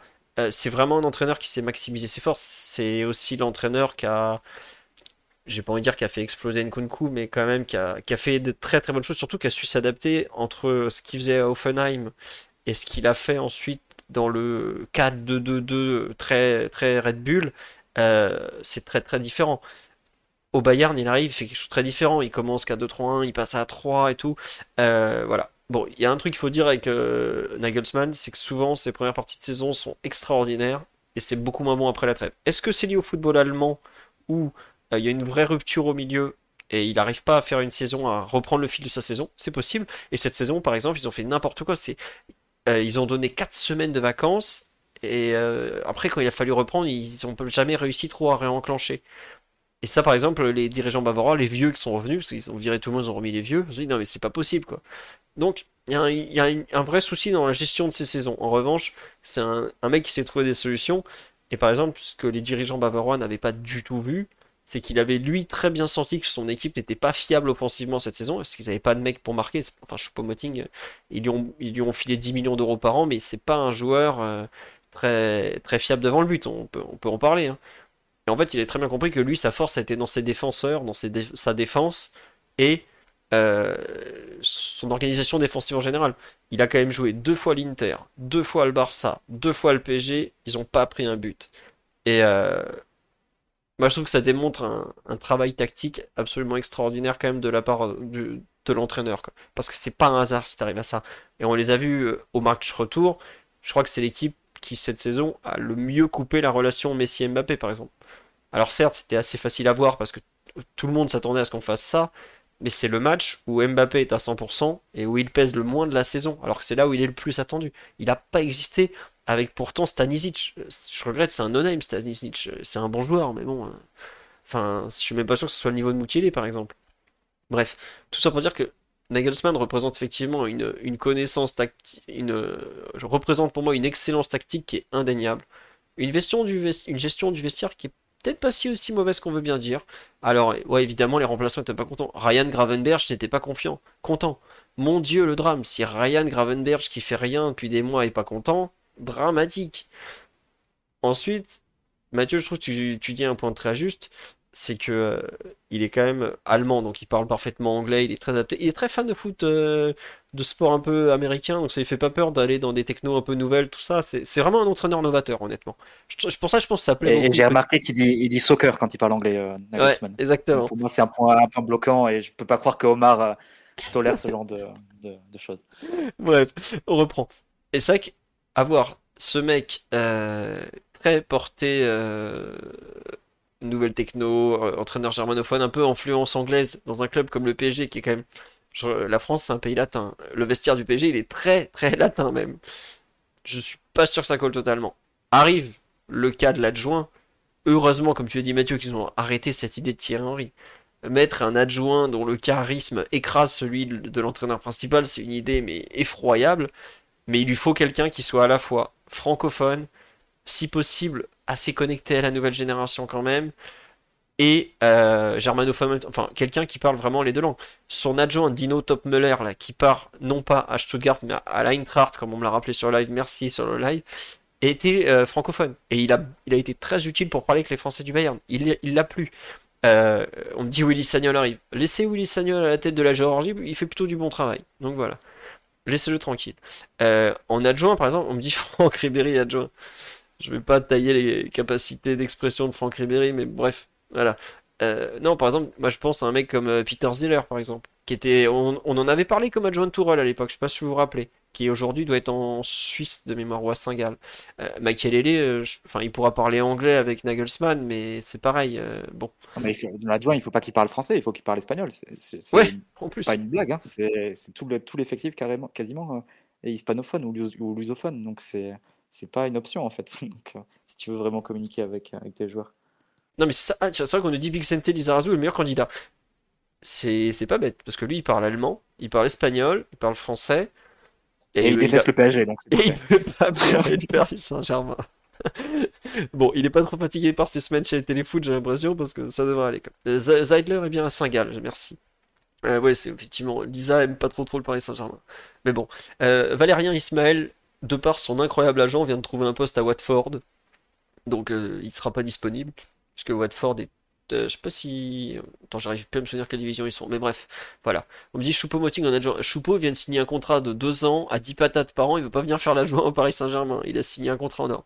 Julian Draxler peut faire, peut faire l'adjoint. Très très bon euh, technicien pour expliquer le contrôle orienté avec souplesse. Mais bon. Euh, euh, on propose Galtier. Je suis pas sûr que les... tout le monde a envie de retrouver Christophe Galtier même en adjoint. C'est vrai que Zoumana Camara, bah, Camara est en adjoint euh, et entraîneur principal du 19, donc euh, voilà. Bernat adjoint, pourquoi pas. On me propose Christian Wörns en, adjoint, qui, fut un des joueurs allemands du PSG des années 80, saison 98-99, puisqu'après il était reparti à Dortmund. Euh, voilà un petit peu petite présentation de Nagelsmann. Moi, je pense que c'est vraiment un, super entraîneur, mais c'est un entraîneur qui aura besoin d'être vraiment bien encadré. Euh, alors, il n'a pas peur de partir à l'aventure, de changer de staff, de tout ça, mais euh, je pense que le, comment dirais-je, le, staff autour de lui, les gens qui vont travailler avec lui vont être décisifs. Autant Luis Enrique, de par son charisme, l'énergie qu'il a, le caractère qu'il a, ça me paraît un mec, tu l'envoies dans la jungle du PSG, il est capable de s'en sortir. Il va s'embrouiller en conférence de presse, il va s'embrouiller avec euh, machin ou machin, peu importe, mais il saura s'en sortir. Euh, Nagelsmann, malgré tout son talent, malgré le fait qu'il a un gros avantage, savoir qu'il a beaucoup étudié le PSG cette saison, vu la Ligue des Champions, c'est autre chose, je trouve. Euh, bon, voilà. Omar, je veux bien ton avis sur un peu ce, ce dossier de l'entraîneur, parce qu'on a passé quelques quelques candidats en revue, quelques idées, quelques prérequis, tout ça. On attend ton avis éclairé sur ce, dossier très unicatef. Écoute, moi je suis à fond sur l'option Nagelsmann, euh, malgré le fait qu'il dise soccer, comme, comme le disait Mathieu, j'admets que c'est ultra choquant. Euh, blague à part, euh, je pense que choisir Nagelsmann, c'est remettre déjà une, une figure pas dire emblématique parce que c'est pas le terme, mais euh, brillante, en quête de grandeur et charismatique sur le banc. Euh, ce qui était moins le cas des, deux coachs précédents, même si, euh, même si Maurizio est une légende. c'est pas quelqu'un qui était le même rayonnement que Nagelsmann aujourd'hui dans la sphère des, des entraîneurs pour moi, voilà, il y, a souvent l'expression qui tourne des chapeaux 1. Pour moi, Nagelsmann, c'est des chapeaux 1 sur les compétences techniques et tactiques. Euh, je pense que là-dessus, il n'y a, pas, a pas trop de débat. Euh, il coche aussi la case euh, du fait que Paris veuille apparemment évoluer à 3 l'année prochaine. C'est un coach dont c'est le système préférentiel, même s'il a beaucoup de versatilité dans ce qu'il propose et qu'il a proposé pas mal de matchs du Bayern en 4-2-3-1, mais si on regarde globalement entre ce qu'il a fait à, Offenheim, euh, au Red Bull et au Bayern sur la deuxième partie de, sa saison, c'est quand même des systèmes à 3, euh, des, des, hybridations pardon, de postes qui sont très marquées, très très forte progression de jeunes joueurs, euh, un coach qui connaît bien les joueurs français, pas neutre. Et, euh, j'essaye de le raccrocher au fait que l'idée, c'était quand même d'un peu, entre guillemets, franciser l'effectif, pas par la nationalité, mais surtout par la qualité, euh, les qualités intrinsèques des joueurs euh, français et franciliens, à savoir le gros volume de course, de la densité athlétique et des capacités à avoir des actions sur 80 mètres. Ça, il a prouvé qu'il savait faire avec des, des, joueurs même pas finis. Enfin, je prends Ibrahim Konaté Mécano, Nkunku et d'autres. Euh, il a donné des carrières à des joueurs qui étaient à niveau euh, intéressant. Il en a fait pas, il en a fait des joueurs euh, d'un niveau tout à fait supérieur. Si, si Conradleimer aujourd'hui signe au Bayern, il peut, je pense qu'il doit une grande, grande, grande partie de, de là où il est actuellement parce que à l'utilisation qu'ont pu en faire Nagelsmann. Euh, la, partie gestion du vestiaire, gestion des grands joueurs, je trouve qu'elle n'a pas sa place là parce qu'en réalité, de, de star dans le PSG actuel ou celui qui semble se dessiner, bah, il n'y en aurait potentiellement qu'une, c'est-à-dire ou Neymar ou Mbappé. Donc je pense que ça étouffe les, choses. Et autour de ça, on, on va avoir quelqu'un qui, je pense, va toujours s'aimer plus que les joueurs. je pense que ça, c'est aussi important parce que si, si on a si on a, entre guillemets, échoué avec euh, le membre 35 de l'UNECATEF, qu'il est vite tombé amoureux euh, de, de cet effectif-là, aucun risque que ça arrive avec Nagelsmann. Ah, Il c'est est sûr et certain que le plus grand génie de l'histoire, C'est lui. enfin du vestiaire, c'est lui. Et ça peut nous aider parce que va être dans cette quête, dans cette recherche permanente. fait que bah, il va proposer des choses euh, en termes de contenu de séance, en termes aussi de, propositions techniques, qui va être d'un très haut niveau, parce que Nagelsmann a cette très haute estime de lui-même. Euh, il y, a, y a un peu un fil rouge, c'est que alors, entre, entre coacher euh, Offenheim, Leipzig, puis le Bayern, il y a cette, il y a cette progression euh, graduelle euh, qui s'est fait de, de façon tout à fait exponentielle parce qu'on parle de, quelqu'un qui est très jeune et donc très frais. Mais l'extrême exigence sur la qualité des contenus, sur euh, une équipe qui a toujours un excellent comportement à la perte, des adaptations, une envie d'avancer sur l'adversaire, il n'en a jamais dérogé. Donc, j'ose me dire que le microclimat euh, qui aura Poissy à partir de l'été prochain le fera pas changer. Et c'est tout ça qui me fait dire que pour moi, c'est le candidat idéal. J'ai aussi beaucoup de respect pour, euh, Lucho, le cycliste, même si vraiment là, moi j'ai été vraiment. Enfin, j'avais un sac en papier quand j'ai vu jouer l'Espagne ces derniers, ces derniers mois. Il y avait des choix de joueurs qui me paraissaient antinomiques avec l'époque. C'est aussi pour ça que j'ai pas trop envie d'essayer euh, Lucho au PSG pour pas tomber dans la complaisance d'un coach espagnol et d'un vestiaire à tendance hispanique. Donc j'irai chercher un coach aux antithèses, à l'antithèse culturelle, et aussi à l'antithèse de, ce qu'il attend en termes de, comportement de ses joueurs. Donc pour moi, Nagelsmann coche, coche toutes les cases. Euh, il va être sexy pour le Qatar. Il dit quelque chose de bon de ton projet, parce que signer Nagelsmann, qui est sorti du Bayern, alors ça veut dire quelque chose sur ton attractivité et sur le fait qu'aussi tu remettes un petit peu le, le foot au centre du, de tout. Et, euh, et c'est pour ça qu'à mon sens, c'est la, c'est la meilleure option.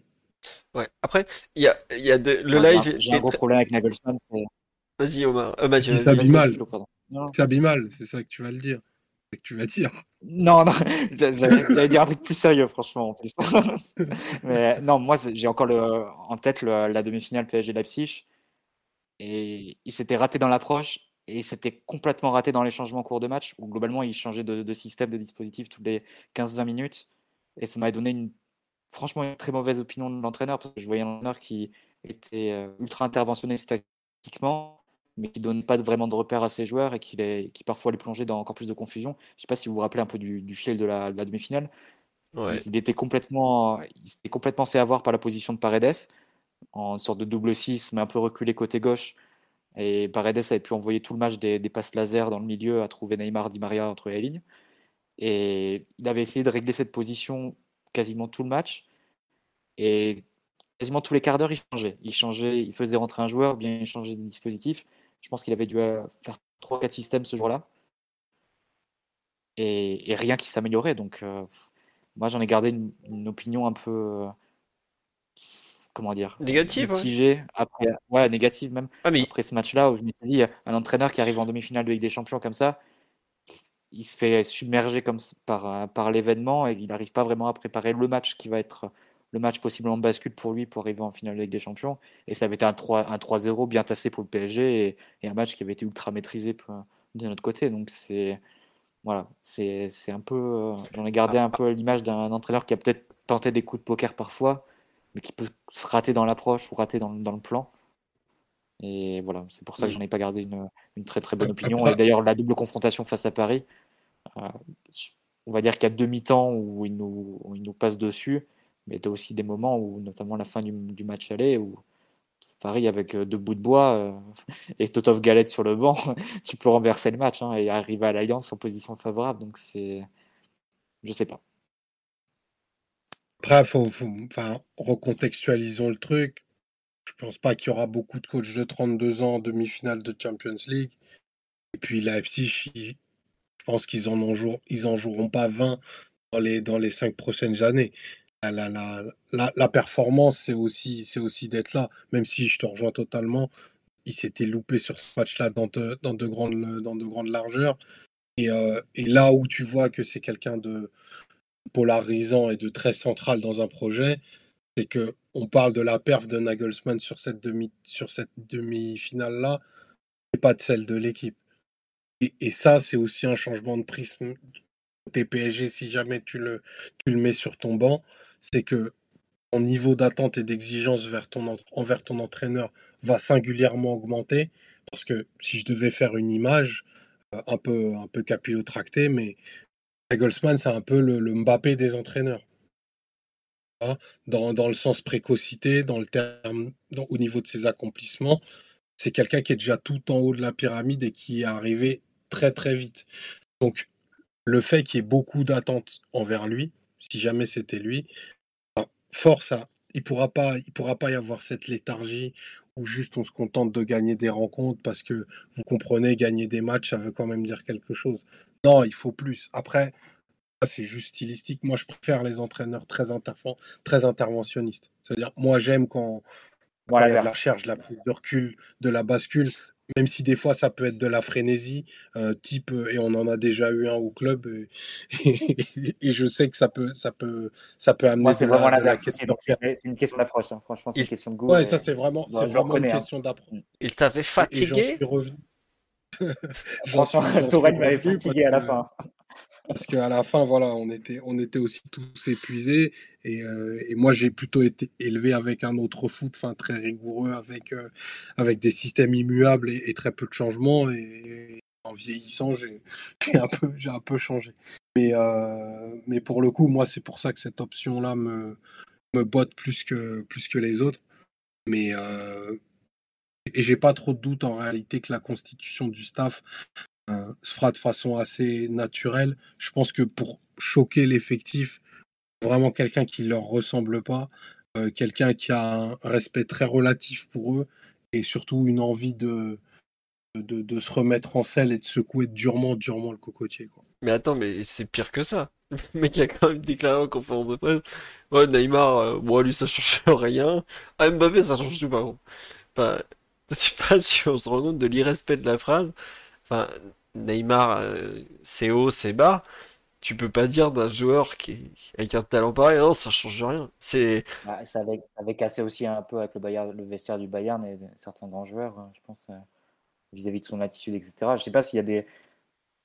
Il y a parfois eu des rumeurs hein, sur la- l'attitude de Nagelsmann ou ses relations avec les joueurs. Je sais pas Avec Mané, si j'ai bien compris, ça s'est pas très bien passé, notamment. ouais. C'est après, tu vois, Bah, ouais, comme tu dis, notamment. comme le dit Omar, c'est un mec qui, qui a une très très haute opinion de lui-même. Et je pense que ça vient aussi de son parcours parce qu'il a pété tous les codes. hein. Il n'y a pas un mec du Bayern qui s'est assis sur le banc de touche à 32 ans. Normalement, tu rentres pas au Bayern à cet âge-là. Euh, il est très prétentieux, il aime un peu faire des punchlines quand il est sur le live. Euh, il y a aussi. euh, Est-ce que c'est comme dit Omar, est-ce que c'est pas ça qu'il faut un mec qui les respecte pas, qui leur dit ouais. Enfin. Là, tout à l'heure sur le live, ça taquinait Ouais, non, gentiment bah, Omar sur, sur Galtier. Mais tiens, tu vois, le Galtier qu'on a vu au PSG, c'est pas la carrière de, c'est pas le Galtier entraîneur qu'on avait auparavant. Il s'est fait bouffer. Euh, je suis pas sûr que Nagelsmann ou Luis Enrique, d'ailleurs, je pense que sur ça ils se rejoignent, à savoir qu'ils ont quand même euh, Oui, une Luis vraie. Enrique, il peut, le- il peut se rejoindre, il peut se rejoindre parce que Luis Enrique, s'était quand même, il s'était quand même mis sur la gueule avec Messi quand même. Tu peux me dire qu'au bout de six mois, son poste, il, a failli quand même perdre son poste parce qu'il s'est engueulé avec Messi et ça joue sur un match qu'ils vont gagner à San Sébastien face à Real Sociedad. Mais s'il le gagne pas, ce match, il est dehors après six mois parce qu'il s'est, il se mettait sur la gueule avec Messi en fait. Donc c'est vrai que le bémol que je mettais avec Nagelsmann, tu peux aussi le mettre avec, avec Luis Enrique. Je, je constate. Mais C'est tu peut-être aussi ce, que, ce dont on a besoin. non voilà, Euh, il a des, atouts. Il a, moi ce que j'aime beaucoup par exemple, c'est sa, sa, la capacité qu'il a à faire progresser des jeunes joueurs. Parce que vous voyez Konaté aujourd'hui à Liverpool, vous voyez Konaté au début à Leipzig. Bah regardez la, demi-finale de Ligue des Champions. euh, euh, je crois que c'est Moukile qui a fait une énorme erreur. Enfin, il, il a, il avait, il a fait progresser des joueurs de façon hallucinante, mais vraiment hallucinante.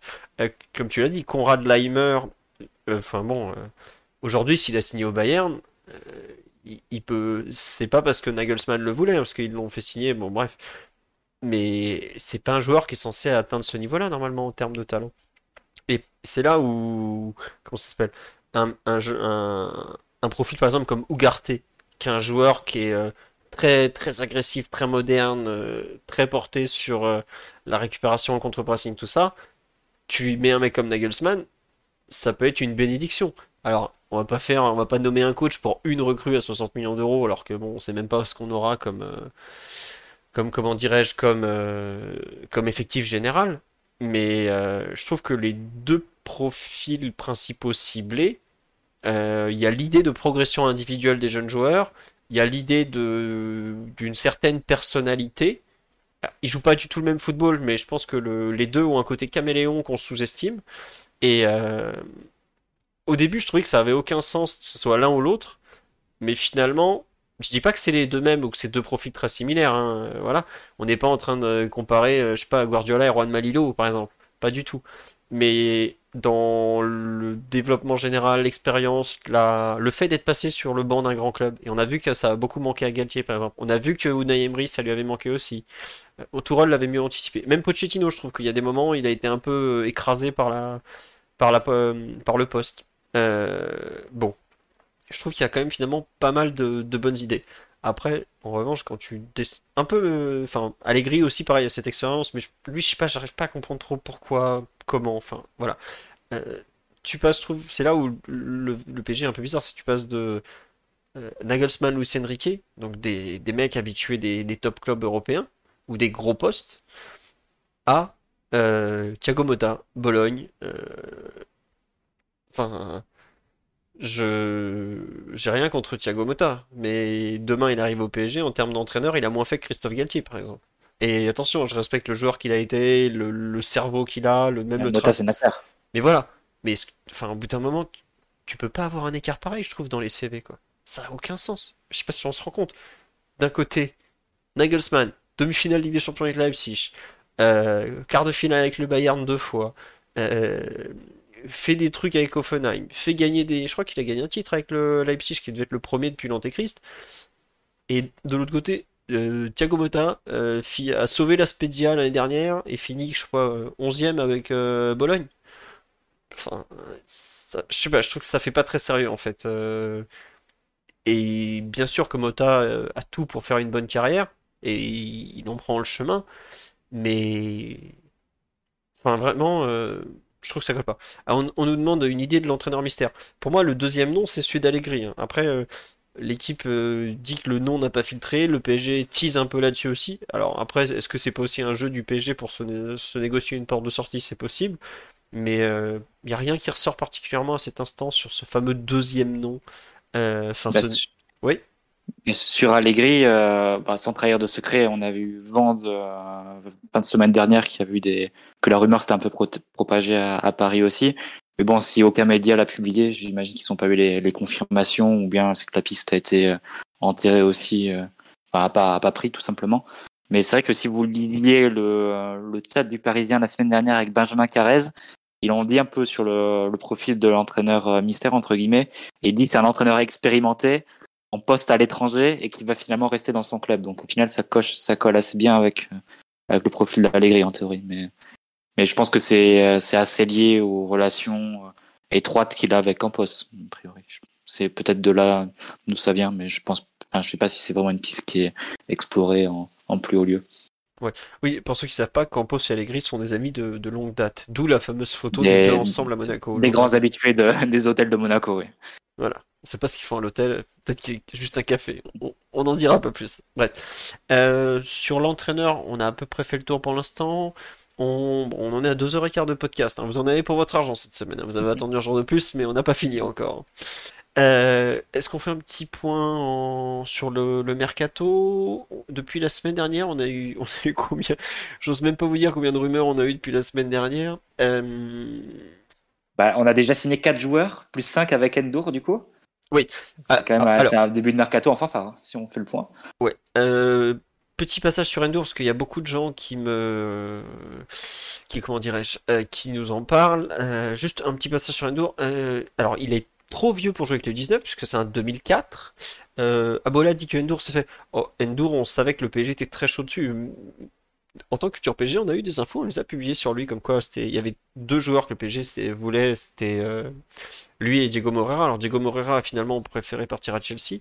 Euh, Endur a réussi à être shippé au Benfica, si je me trompe pas, il était en fin de contrat, parce que justement, ça avait été compliqué toute la saison. C'est un milieu relayeur. Alors, il est grand, il fait 1m90. Il est euh, un peu nonchalant pour l'instant, c'est un relayeur. Si on regarde un peu ses matchs, il n'y a pas une qualité forte qui saute aux yeux. C'est un Italien, il faut savoir qu'il est né à Brescia, il joue pour l'Italie U20. Euh, c'est lequel qui avait des problèmes de comportement? Je crois que c'était Diego Moreira qui avait des problèmes de comportement. Les vidéos font peur Bah moi je trouve qu'elles sont pas, font pas si peur que ça. On voit qu'il a un certain sens de la passe et tout, mais j'en ai parlé avec quelques spécialistes pour ceux qui m'ont dit en fait le problème qu'il a c'est qu'il faut qu'on retrouve de la, il faut qu'il trouve de la continuité dans ses matchs, dans son jeu, et il faut euh, qu'il trouve son poste aussi, tout simplement. Et oui, il est pas mauvais dans la surface. Il a, quelques fois marqué, il a fait des, petites passes. Est-ce que Ayman tirait plus fort? Je pense que c'est pas le même profil. Euh, Ayman est un joueur qui jouera vraiment devant la défense. Euh, si je devais, comment dirais-je, schématiser, Ayman serait un 6-8 quand l'ami Sherendour serait plutôt un 8-10. Voilà. Et c'est pas du tout les mêmes joueurs, honnêtement. Euh, Ayman est un joueur qui va beaucoup gagner des mètres, euh, balle au pied, qui est très très fort pour percuter. C'est pas vraiment ce genre de joueur qui est, qui chez honnêtement. Voilà. Donc, les euh, deux, sont, les deux sont, sont, destinés à être vendus tôt ou tard et à faire une bascule là-dessus. Hein, oui, oui. Ou...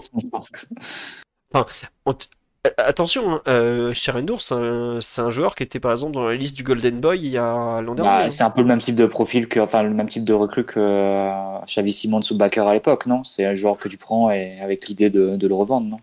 C'est un joueur où tu prends avec l'idée parce qu'il a un vrai potentiel, il a un vrai talent et tu te dis. Euh, ça peut exploser ou au pire ça rapportera toujours un bon billet. Quoi. Hmm. Euh, Baker était dans la liste Golden Boy, c'est vrai que bon, euh, fait partie de l'équipe de Benfica qui plane sur la Youth League par exemple. C'est pas non plus, euh, il était dedans, il avait un vrai rôle pour le coup. Donc euh, voilà. Effectivement, le petit prince de Luxembourg a le billet facile comme vous pouvez le constater. Mais bon, en tout cas voilà. Euh, Omar, toi t'avais eu de bons échos aussi sur Sherendour là de, ton côté si je me trompe pas. C'est oui? Ouais. Bon, voilà. Tu veux en dire plus ou tu en sais pas beaucoup plus que ce que j'ai dit globalement?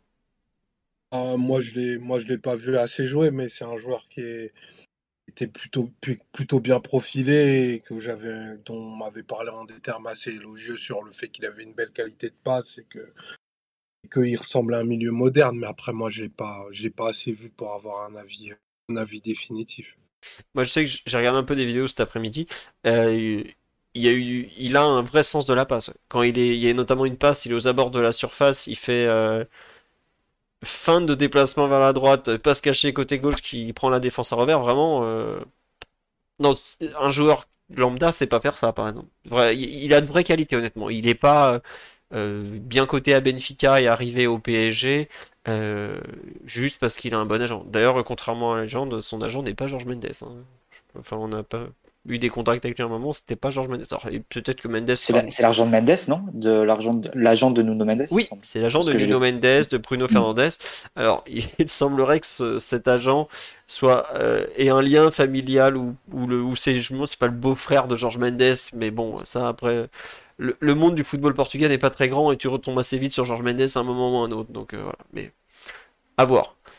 Euh, petit tour sur euh, l'autre rumeur qu'on nous a envoyé aujourd'hui, enfin l'autre joueur, pardon, pas l'autre rumeur, le dénommé Lee, donc du, Real Mallorca, qui s'apprête à signer au PSG pour une somme de 20 millions d'euros environ. On nous dit 20 euh, millions, euh, peut-être avec bonus, des fois sans les bonus, donc 20 plus 2.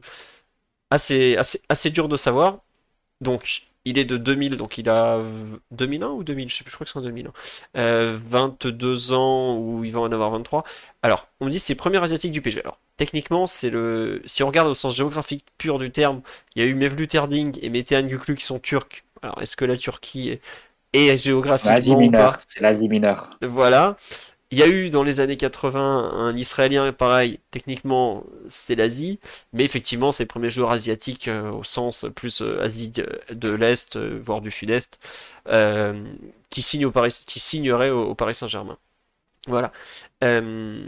Moi, j'avoue que je connaissais son nom parce qu'il faisait partie de ces joueurs euh, annoncés euh, très jeunes euh, qui ont été euh, qui ont mis un peu de temps à exploser. Il, euh, on me dit, ah oui, Areola est d'origine philippine, mais Areola, euh, de mon côté, euh, pour moi, il est français. Je l'ai toujours connu au PSG en France, avec l'équipe de France. C'est comme Djorkaeff, il est d'origine, euh, s'appelle, euh, arménienne, mais l'Arménie, il joue au, moins dans la zone Europe. Donc, c'est pour ça que je n'ai pas compté. C'est vrai que était arménien. J'avais oublié Ambroise le Magnifique. On s'en fout d'où il vient, globalement. Il va probablement signer chez nous. Il est milieu offensif, ailier, euh, joueur de petit gabarit globalement, très tonique, euh, qui a joué 150 matchs en professionnel. En fait, il est coréen, mais il est arrivé très jeune en Europe. Si je me trompe pas, il est arrivé, je crois, en 2000. euh, Attendez, je vais vous retrouver ça. Il arrive à Valence. En fait, il est formé à Valence. Il n'est pas du tout formé en Corée comme, comme certains ont pu le faire. Avec euh, Son de mémoire arri- qui est arrivé jeune en Europe. Ouais, il est arrivé à Valence en 2011, donc il avait à peine 10 ans. Il a fait toute sa formation à Valence.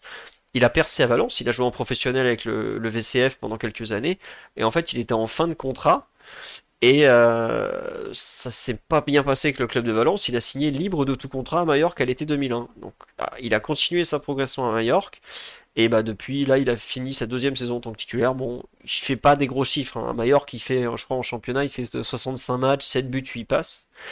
Euh, est-ce que c'est un profil fait pour la Ligue 1 Non, c'est pas un grand joueur, mais on a beaucoup, euh, on a beaucoup parlé en fait du fait qu'on manquait de joueurs explosifs, de vitesse, tout ça.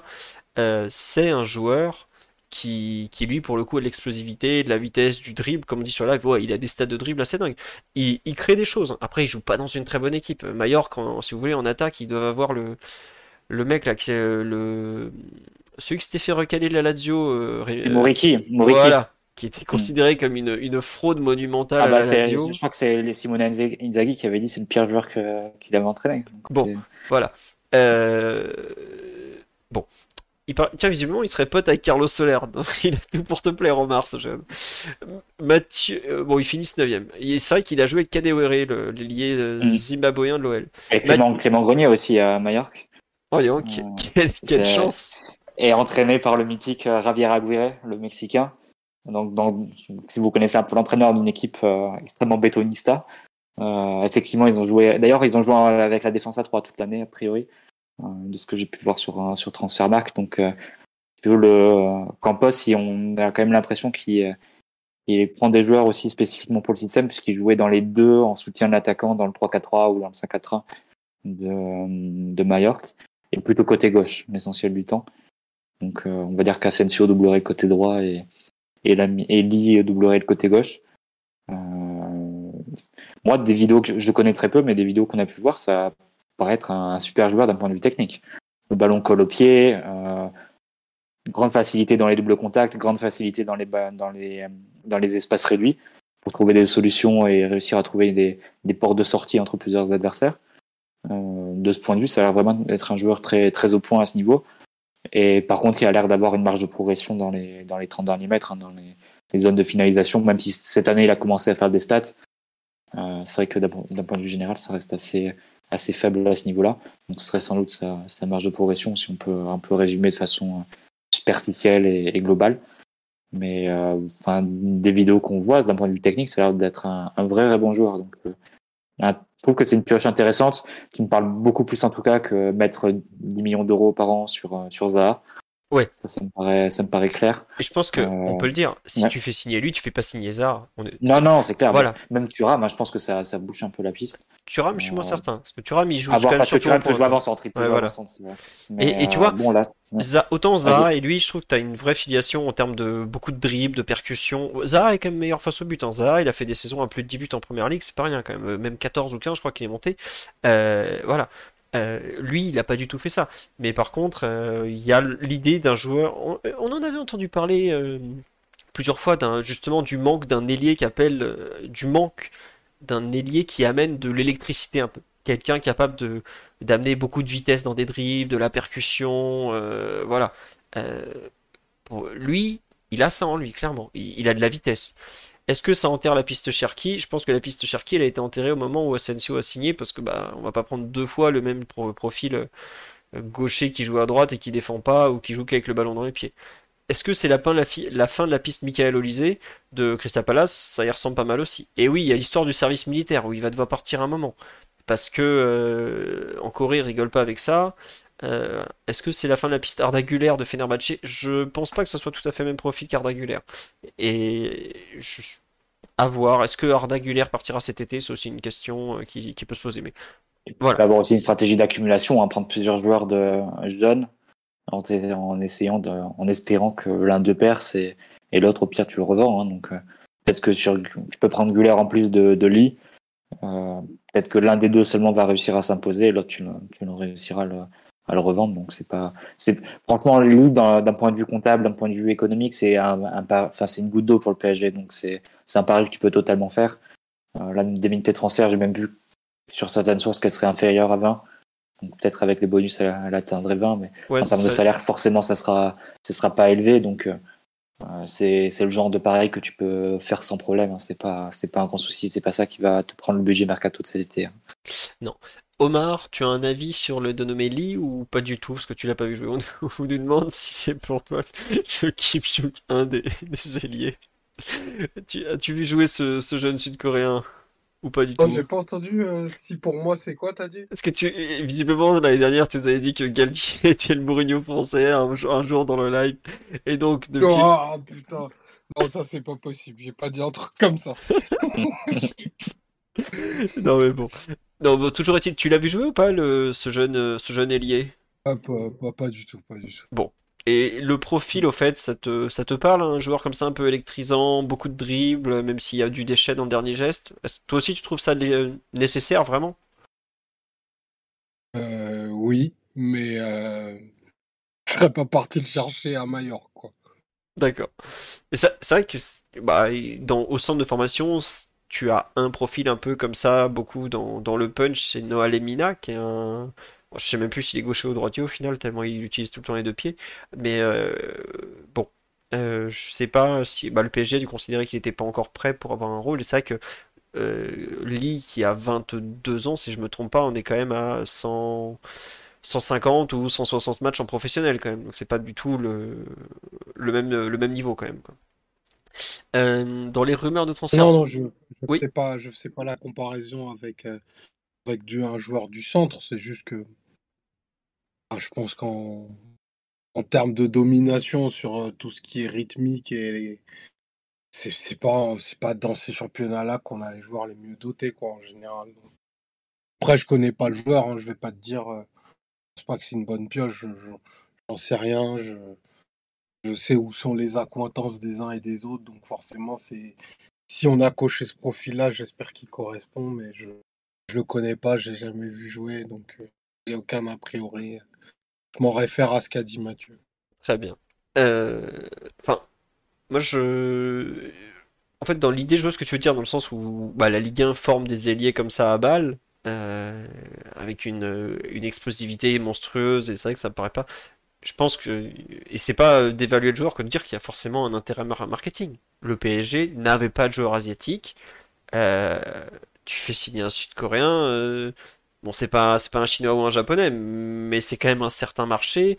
Le PSG retourne pour la deuxième fois cet été en Asie pour sa tournée d'été.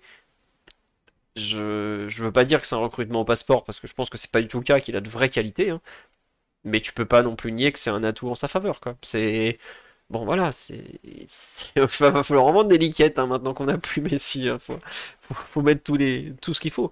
Après, si en plus ça peut servir de fameux poisson pilote pour le Kim de Naples, on dira pas non non plus quoi. Donc euh, bon, on va lui laisser sa chance. Euh, par contre, il est en sélection. merci pour Ticket Place. Hein. ah oui, Ticket Place est là euh, et se, se, se frotte les mains de le récupérer. Tiens, on demande, est-ce qu'il a plus d'explosivité que Doku par exemple? Ah, je pense pas. Mais Doku est un joueur euh, tellement, tellement explosif que ses muscles n'arrivent pas à tenir. Lee fait des saisons complètes. Hein. On l'a pas vu trop blessé, tout ça. Doku, euh, je sais même pas s'il a joué 20 matchs cette saison encore une fois, parce que c'est un, un, joueur qui est, qui est, comment dire, qui est tellement. Euh, enfin, est trop, euh, trop explosif, quoi. Et il- même ses muscles n'arrivent pas à tenir. Voilà, comme dit sur Live, personne n'a plus d'explosivité que Doku. C'est pas loin d'être ça. On nous dit, est-ce que Son n'avait pas échappé au service militaire? Non. Alors, pour échapper au service militaire en Corée du Sud, de ce que j'ai vu, lu, slash cherché, il y a trois façons possibles. Il euh, il y a trois compétitions possibles à gagner pour être exempté. Et visiblement, il y avait, je crois, les JO, la Coupe d'Asie et un, autre, je sais plus ce que c'était. Et en fait, en gagnant la Coupe d'Asie, euh, Jeux asiatiques, voilà, c'était ça. Euh, ton service militaire peut être réduit, je crois, de 18 mois à 3 semaines. Et en fait, comme ils avaient gagné, euh, il avait, euh, Son n'avait fait que 3 semaines. Et c'était 3 semaines, euh, c'était pas l'armée avec un, avec un fusil dans les mains et tu vas faire, euh, tu vas crapahuter dans les montagnes. Non, non, c'était un truc assez tranquille. Voilà, c'est pour service exceptionnel rendu à la nation, comme on dit sur live. Donc c'est un peu, c'est vrai que c'est un peu bizarre parce que euh, il y a quand même un- il y a la Coupe d'Asie qui se joue début 2024 en même temps que la CAN. Si je me trompe pas, il y a les Jeux asiatiques qui sont au mois de septembre, Hum, à l'automne, à l'automne. Mm. Euh, bon, je alors j'espère que le Qatar laissera gagner la Corée du Sud pour rapprocher ce, ce- le dénommé lit de la victoire finale. Faut Je pense que le Qatar, à la rigueur, ils peuvent confi- confisquer son passeport, mais je sais pas s'ils peuvent faire vraiment autre chose. On verra. Et après ça qu'il a jusqu'à 28 ans pour faire son service militaire, mais bon, euh, c'est quand même une, une vraie question. Euh, ouais, voilà, le Son était parti faire son service militaire pendant le Covid et la suspension de la première ligue. Au pire, lui, il ira l'été, mais il faut encore qu'il se retrouve dans la situation où il fait que 3 semaines. Parce que sinon, je crois que c'est vraiment 18 mois et les Coréens ne rigolent pas du tout avec euh, le service militaire. Bon, à voir. Euh, dans le sens des arrivées, est-ce qu'il y a un autre nom qu'on a évoqué ces dernières semaines? On a le temps d'en parler. Skriniar a confirmé qu'il avait bien signé pour 4 ans. Euh, pas une surprise, mais donc il arrive. Et il a aussi confirmé qu'il était, que finalement son opération était pas si mal passée que ça et que bah, il allait plutôt bien, quoi. Ah, euh, Marcus Thuram, tiens, oui. Euh, alors Marcus nous fait un vidéo que personne calcule, mais on, l'aime bien quand même. Euh, Omar, Mathieu, un avis sur ce bon Marcus Thuram qui est actuellement donc à Gladbach, qui est en fin de contrat dans 17 jours, même 16 jours, puisqu'on est déjà le 14. Euh, profil, idée, euh, un avis. Alors, globalement, aujourd'hui, Marcus Thuram, ça joue entre le PSG et le Milan AC. Forcément, le Milan AC propose un peu moins, parce qu'ils ont moins d'argent, mais ils ont une... lui proposent une vraie place dans l'équipe. Alors après, il sera en concurrence en pointe avec euh, Giroud et Origi, entre autres, notamment. Voire Léao, qui à terme deviendra peut-être une pointe. Mathieu, Omar, un avis sur cette, euh, piste Marcus Thuram, peut-être? Bah, le joueur veut 6 millions d'euros par an et une prime à la signature de 10 millions. Le Milan lui propose d'être payé qu'à partir de 2025, ça discute. Mais euh, non, et à au Milan, ça paraît très compliqué si le joueur se, se- commence pas par baisser ses prétentions. De ce qui circule en Italie, le, le joueur a des prétentions et des exigences au niveau salarial. euh, comment dire? Très, très élevées, pour le moins. Qui ne colle pas avec le contexte euh, économique local, on dira, Mathieu. Non, non, non, mais en plus, euh, au Milan, il serait a priori même pas titulaire. Donc, euh, c'est, je sais pas. Mais après, pour Paris, même pour Paris, hein, de donner autant pour un joueur qui serait euh, remplaçant, sachant que tu as aussi déjà investi sur, bah, sur Lee, sur Asensio, pour recruter offensivement, que tu vas forcément recruter, enfin, a priori, recruter un numéro 9 euh, titulaire, que tu as vraiment besoin d'insister sur, euh, sur Thuram. Ça, je- j'en doute un petit peu, honnêtement. Personnellement, je le ferai pas Thuram. Euh, oui. Omar, je sais que toi, tu as un avis plus positif. Moi, j'étais très circonspect, honnêtement, il y a quelques semaines. Je comprends un peu plus l'intérêt. Après avoir revu des, des bouts de cette saison à Gladbach, euh, bon, il est toujours. euh, il fait 1m92, il met pas un but de la tête euh, sur des centres, ça, ça me rend ouf. Mais en revanche, je lui trouve des, qualités de haut but qui nous manquent beaucoup, une, vraie capacité à peser sur la défense et un certain sens de la passe. J'ai vu un joueur meilleur que l'image que j'en avais gardée. Après. en fait, ce qui me gêne, c'est que si on fait trois joueurs, comme tu dis Mathieu, lui, Lee et Asensio, je pense qu'il y en a un de trop dans le temps en fait. C'est, pour moi, c'était peut-être Asensio sur en trop, plus encore éventuellement une autre pointe parce qu'il faut qu'on fasse un neuf. hein, ça. Je pense pas que le PSG veuille commencer la saison avec euh, Marcus Thuram en, en neuf quoi. Euh, mais Bon, il y en a deux qui sont déjà là. euh, Mais malgré tout, si tu le fais pas signer, tu vas quand même. T'as possiblement besoin d'une. De... Non, mais tu auras forcément besoin d'une doublure en neuf, je pense, parce que déjà, si tu prends Osimhen, il va faire la canne. Donc, tu auras forcément euh, la, la nécessité d'avoir un joueur pour le doubler. Mais est-ce que fais venir Thuram pour être la doublure exclusive d'un, de- du numéro 9, sachant que tes ailes, elles sont déjà doublées avec Asensio et Eli euh, que tu le ferais venir avec un, un salaire énorme, que ce serait peut-être pas forcément le premier remplaçant en cours de match, parce que disons que tu gardes soit Mbappé, soit Neymar, euh, bah, forcément le poste de numéro 9 et le poste d'ailier gauche, c'est pas des joueurs que tu vas faire sortir en, en cours de rencontre. Donc euh, je sais pas, peut-être que pour le, le rôle de neuf remplaçant, je- il y a mais- sans doute un peu, un peu quelque chose d'un peu différent à faire plutôt que prendre un joueur sur 5 ans euh, avec un, un salaire aussi élevé. Et on nous rappelle sur live très juste que Ekitike est toujours là aussi. Oui, mais Ketike va être euh, dégagé, donc euh, Bah, enfin, on dit c'est ça, faut, faut lui trouver. Enfin, est-ce qu'il voudra partir? Parce que moi, de ce que j'ai ouais, bah, compris, il- il- au, pro- au 1er juillet, il est dans le bagalo, euh, Ekitike. Ah, peut-être que le Bungalow va lui plaire. Hein. Draxler, il voulait pas partir du Bungalow. À la fin, il est parti. C'est vrai qu'à la fin, il est parti. qu'Mbappé aussi, il y sera. hein. Est-ce que est-ce qu'Mbappé, il va pas avoir sa, sa place réservée dans le loft aussi Peut-être qu'il sera chef du camping. On sait pas. Mais d'ailleurs, les lofters, ils vont, ils vont s'entraîner à, à Oredou, au camp des loges, ou ils vont être aussi avec le. Bah, O- Ouredou est censé être récupéré par le, le stade français. Je sais plus quand il. Parce que j'ai cru lire que dans le Parisien, qu'ils seraient vraiment séparés cette année, les, les lofters et, les, et le reste de l'effectif. Je, je sais pas. C'est une bonne question. Euh, je... Écoute, demain, je te propose d'a- d'appeler le, le vieux campeur. Ils auront peut-être des renseignements sur nos lofters et je sais pas. je- On nous dit ils vont couper l'électricité au cours des loges. Euh, je sais pas. Euh, en théorie, oui, on reprend en juillet à Poissy. Euh, mais bon, euh, à suivre. Omar, ton avis sur Marcus Thuram? On me demande pourquoi ne pas tenter un coup, un coup comme Firmino? Écoutez, le dernier mec de Liverpool en fin de contrat qu'on a récupéré, ça s'est pas super bien passé, donc laissez-le. Et euh, je crois pas que ça corresponde au profil que le PSG cherche. C'est pas, il est pas très pivot gang, il décroche un peu trop l'ami Firmino. Donc, Omar, sur Marcus Thuram, ton avis? Bah, Écoute, euh, si Lee est une superbe op- opportunité, euh, que dire de Marcus Thuram? Ok, vraiment, euh, j'attendais à ce que mon, cher ami Mathieu soit pour le coup dithyrambique sur le fait qu'on veuille prendre un joueur qui, qui a eu des références dans un championnat majeur, euh, qui est international, qui a montré à plusieurs reprises sa capacité à, à entrer dans des matchs. Italien de naissance aussi. Euh, Italien de naissance de surcroît, euh, bon côté gauche, capable d'exister axialement, euh, qui, a de la, qui a de la qualité euh, dans les petits espaces. C'est pas le, le, le plus fin technicien qui soit, mais il s'en sort pas trop mal. Il a une bonne palette de dribbles. Euh, dos au but, c'est très très très solide. Euh, il peut gagner des mètres quand il joue dans, des- dans un couloir. Assez discipliné tactiquement. Grosse densité physique. Oui, c'est une bonne opportunité, Thuram, en fait. Écoute, Il pallie, il pallie certains manques en sortie de banque euh, euh, que tu n'as pas, parce que lui, pour le coup, athlétiquement, il est capable de secouer une rencontre. Enfin, il l'a même fait en, en Coupe du Monde. Il le fait à de nombreuses reprises en, en Bundesliga. Et il te garantira euh, la petite dizaine de buts dont tu as besoin en, sortie de banc et que tu avais un peu perdu cette année.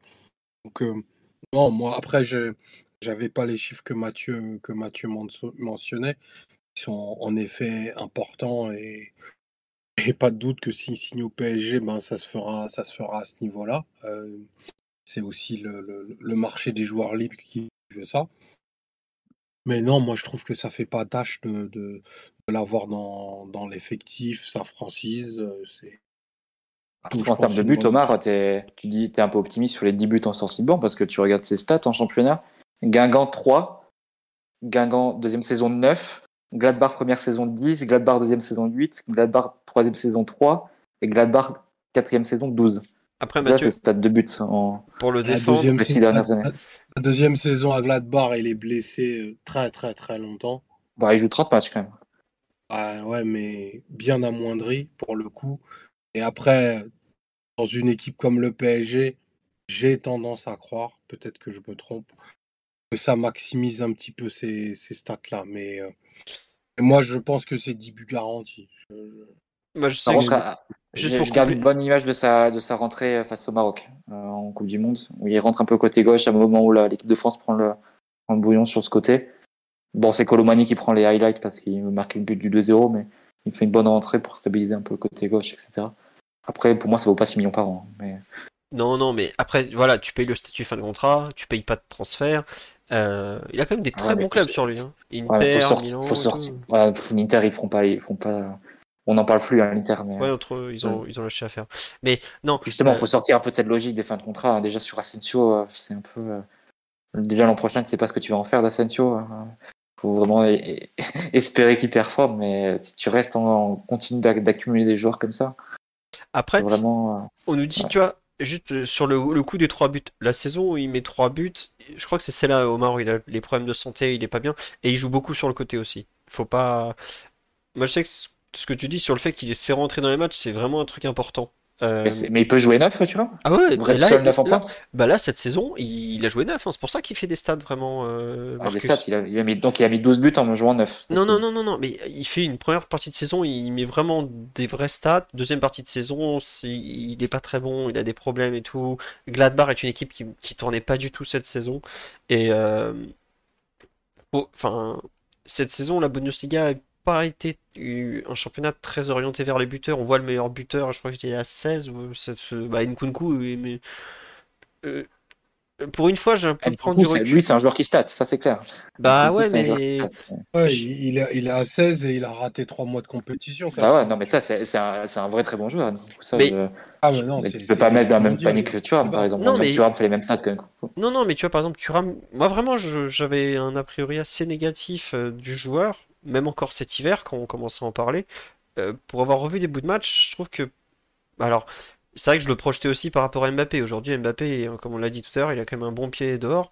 Euh, Ça me paraît plus intéressant que, que ce que je pensais.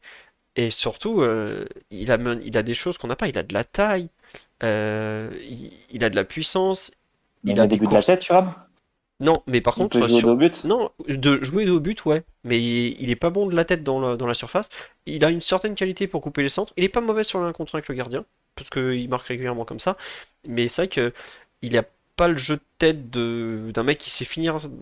Clairement, il a pas le l'instinct du buteur, tu vois. Tu vois Icardi, il saute pas très haut dans la surface de la tête, il sait faire mal. Euh, Thuram, il a pas ça en lui. C'est pas, c'est pas ce joueur-là. Mais par contre, c'est un joueur très généreux, c'est un joueur qui, sait peser sur une défense en fait. C'est un joueur qui fait mal à une défense. Et je regrette au PSG, on n'a pas un mec qui sait faire mal à une défense. Et c'est pas euh, encore, euh, enfin, dans ceux qui sont arrivés, euh, le- Coréen peut-être par ses dribbles, mais on voit qu'il n'a pas les gestes qu'il faut dans la surface pour l'heure. Alors il il est jeune, hein, il va progresser. Asensio, c'est pas un joueur qui, qui comment dirais-je, qui, qui, qui a ça en lui. Mbappé, c'est pas un joueur non plus qui sait aller frotter. Il se fait mal à la défense, mais il fera mal balle au pied. Il va pas faire mal dans les duels, il va pas faire mal ce genre de choses. Et Kitike, c'est un joueur très indolent jusque-là et qui a plus tendance à fuir le duel qu'autre chose. Mais Euh, le truc, c'est, ce qui est intéressant, c'est que quand Mbappé et Thuram jouent ensemble en équipe de France, c'est Mbappé qui joue neuf et Thuram sur le côté. Euh, Pas tout le temps, des fois ça a été le contraire. hein, de- de- À la Coupe du Monde, c'est ça. Ah ouais, après, c'est. Tu... Pour moi, l'in- l'intérêt justement, c'est que tu peux alterner les deux selon tes besoins. Si t'as besoin de verrouiller le couloir, tu mets Thuram parce que lui, il a une vraie densité physique, il sait, il sait fermer et il sait faire mal en contre, il sait gagner des mètres. Euh, Si t'as Thuram, besoin. c'est vraiment un joueur excentré. Hein. Moi, Thuram, c'est vraiment un attaquant gauche. hein. Le fait qu'il vienne dans la surface, c'est pas- c'est par des courses, euh, c'est par des courses extérieures pour trouver son pied droit dans la surface. Je, je, moi, en tout cas, dans, mon idée, si jamais il est recruté, c'est pour être le, backup de, l'attaquant qui de l'ailier gauche. Bah, pour moi, ce serait plus au contraire, justement, un joueur qui est à la fois le backup de l'ailier gauche, comme tu dis, parce que c'est son poste naturel qu'il avait à Guingamp notamment, et aussi capable de jouer devant, parce que euh, cette saison, il a joué devant. hein. A pour une fois, il a pas joué à gauche. Globalement, depuis qu'il est à Gladbach, il a alterné un peu entre les deux. Mais les saisons où il a beaucoup marqué, globalement, c'est les saisons où il a joué devant. Et c'est logique, hein. C'est plus simple de marquer quand t'es devant que quand t'es sur le côté. hein, ça, je- Je ne cache pas qu'à Guingamp, c'était surtout euh, Ludovic Blas et, et Marcus Coco qui me tapaient dans l'œil plus que Marcus Thuram. Mais même ça lit mieux que, que Thuram, mais bon. Peut-être qu'il a, il a bien progressé d'ici là, mais enfin, Ah. depuis le temps. c'est un joueur qui a une progression vraiment très linéaire pour le coup. Lui, euh, bah, tu vois, Sochaux, Guingamp, Gladbach, là il va faire la bascule vers un club euh, niveau Ligue des Champions. C'est pas un mec qui a explosé en vol ou qui a été spécialement. T'as une vraie régularité, et puis bah là, il a 25, bientôt 26, je crois, il est novembre 97. Euh, bon bah voilà, c'est le moment pour lui de faire la bascule. Alors après, euh, Bah, la, la bascule, c'est intéressant parce que les joueurs qui, enfin les clubs qui sont intéressés par lui, j'ai l'impression qu'ils sont intéressés, ils ont pris des renseignements, puis ils ont tous reculé un moment. Enfin, on a parlé de l'Atletico, de l'Inter, du Milan. Euh, enfin déjà l'Atletico, l'Inter, visiblement se sont un peu retirés du moins. On verra s'ils reviennent sur le dossier, mais pour le moment, on n'en parle plus trop. Euh, j'ai l'impression qu'ils ont été un peu refroidis en disant, grosso modo, ok, le joueur il a des qualités, mais il vaut pas tout l'argent qu'il demande et voilà, on passe notre tour et, et voilà. Donc, euh, est-ce que est-ce que on serait vraiment inspiré de poursuivre cette voie-là alors que tu as des des red flags hein, entre guillemets, hein, des clubs qui, qui se retirent et qui se disent ok, non, ça c'est alors Mais- qu'ils auraient for- forcément des besoins en attaque. Non, mais c'est sûr que tu, tu signes pas Lewandowski en fin de contrat, hein. Enfin, clairement. Mais euh, enfin, encore une fois, ça dépend des, moyens des moyens que tu as à disposition. Si tu as. euh, si Moi, tu je veux vends- venir un attaquant un attaquant coréen aussi. Non, mais ce que je veux dire, c'est que si tu, si tu vends Mbappé, tu as les moyens effectivement de renforcer, renforcer toutes les lignes. Si tu le vends pas, tu as forcément beaucoup moins de moyens. Et ça devient un joueur beaucoup plus intéressant, déjà parce qu'il est complémentaire, et parce que bah, t'as t'as pas à sortir d'indemnité. Oui, forcément, son statut euh, contractuel en fait un joueur qu'il est pas forcément évident d'évaluer. Après, tu vois, un, un mec comme BP qui s'y connaît un peu en fin de contrat est allé flairer un peu. Bon, c'est vrai qu'il est pas allé plus loin. Mais bon, je sais pas. Je trouve que c'est pas. euh, Il est formé en France, effectivement, ça c'est très vrai. Parce que donc, euh, je pense que dans les quotas, on va voir ce qui reste à la fin du mercato.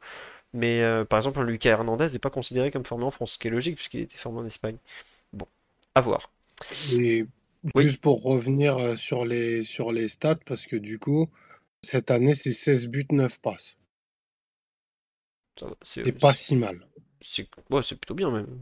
Enfin, le, le PSG Bah, a, pas un joueur à 25 buts hein, dans son effectif une fois qu'il a enlevé les trois gros. Loin de là, hein, très loin de là même.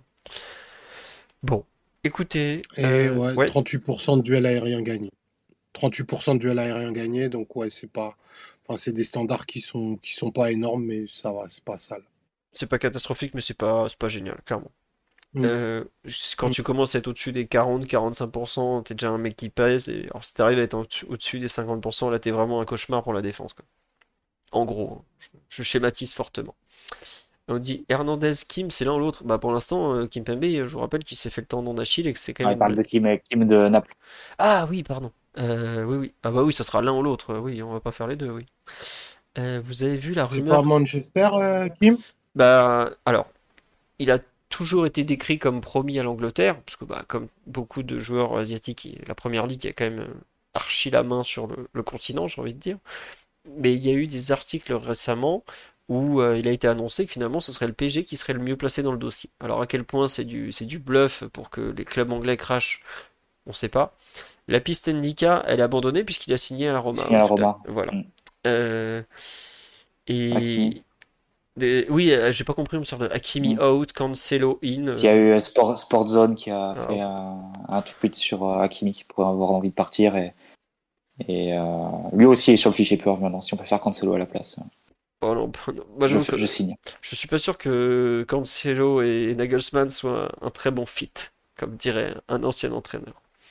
Et demain, est-ce que Abdou Diallo serait pas susceptible de rester? Non, non, Abdou Diallo ne restera pas. Il va repartir par Paris euh, pour dire bonjour et puis il va repartir. Euh, Diallo, Icardi, c'est des joueurs qu'on sont certaines cotes qui veulent jouer, surtout, euh, qui ne resteront pas. Voilà. Donc, euh, c'est pas, faut pas les considérer pour les plans pour la saison prochaine, notamment parce que c'est pour le PSG, dernière fenêtre pour les vendre, sinon euh, zéro. Du nouveau Shafi Simons, euh, bah non, il attend toujours de parler à Peter Boff, voilà, c'est tout. Gvardiol, on en échange absolument pas. Je vais pas y aller par quatre chemins, aucune. Voilà, c'est fait comme ça. Euh, bon, on a un peu fait le tour. On va s'arrêter là. On en est à 2h51 de podcast. Je vais pas vous mentir, je suis absolument rincé. Est-ce que Simon c'est Lee, ça fait doublon de toute façon? Non, Simon c'est quand même un joueur un peu différent de, Lee, euh, même s'ils ont plus ou moins joué au même poste cette saison, à savoir à gauche. Mais on peut faire un trade entre les deux sur le- leur capacité à jouer un peu partout, mais au bout d'un moment, c'est pas du, pas forcément non plus les mêmes joueurs, quoi. Simon c'est beaucoup moins dans le dribble que, que Lee malgré tout. Mais par contre, il est bien meilleur devant le but, c'est voilà. Allez, On va s'arrêter là-dessus. Je regarde s'il n'y a pas eu des subbers en, en fin d'émission que j'ai loupé tout à l'heure. Si, il y a eu Ghostix, qui est un habitué évidemment, et Alt- Alto Sec, qui est pareil, un des plus vieux subbers de- du podcast. Donc gros bisous à vous deux. Merci beaucoup. Merci à tous pour votre fidélité, votre présence jusqu'à minuit et demi. On vous donne rendez-vous lundi prochain. Normalement, il n'y a pas de souci. On reprendra le lundi. C'est juste que j'avais un empêchement hier soir. Puis vous avez vu ça plutôt bien calé à l'actualité. Le live sera disponible en, ré- en réécoute sur euh, les plateformes audio bah là d'ici une demi-heure, une heure, le temps que je fasse la conversion. Dans la matinée sur YouTube demain matin, mais comme d'habitude, il n'y a pas de souci. Gros bisous à tous. Omar, attention aux angles morts et aux créneaux. Vive l'open source, comme on me le dit. Et euh, bah, tout simplement, gros bisous à tous. Euh, Est-ce qu'il y a, s'il y a une- dinguerie, il y aura un podcast vendredi soir? Je, crois pas. Je- non, non, on va faire un par Le semaine. vendredi, non, quand même pas le vendredi. hein. Ouais. Le petit prince de Luxembourg est sorti le vendredi, comme diraient certains. Allez, sur ce, bonne nuit à tous. Un immense merci pour tous vos commentaires, vos questions. J'ai tenté de répondre à tous. Et à lundi prochain. Bisous tout le monde. Ciao, ciao. Ciao. Bonne soirée à tous et vive l'open source. Et bisous de Simon aussi, évidemment. Have you ever Googled your own name? Prepare for a shock because your personal info, including addresses and phone numbers, is all out there. It's all harvested by data brokers and sold legally. Aura is a personal digital security service that scans the internet for your sensitive information and provides a full suite of privacy enhancing tools. For a limited time, Aura is offering listeners a 14-day free trial at aura.com slash safety. That's A-U-R-A dot com slash safety to learn more and activate the 14-day trial period.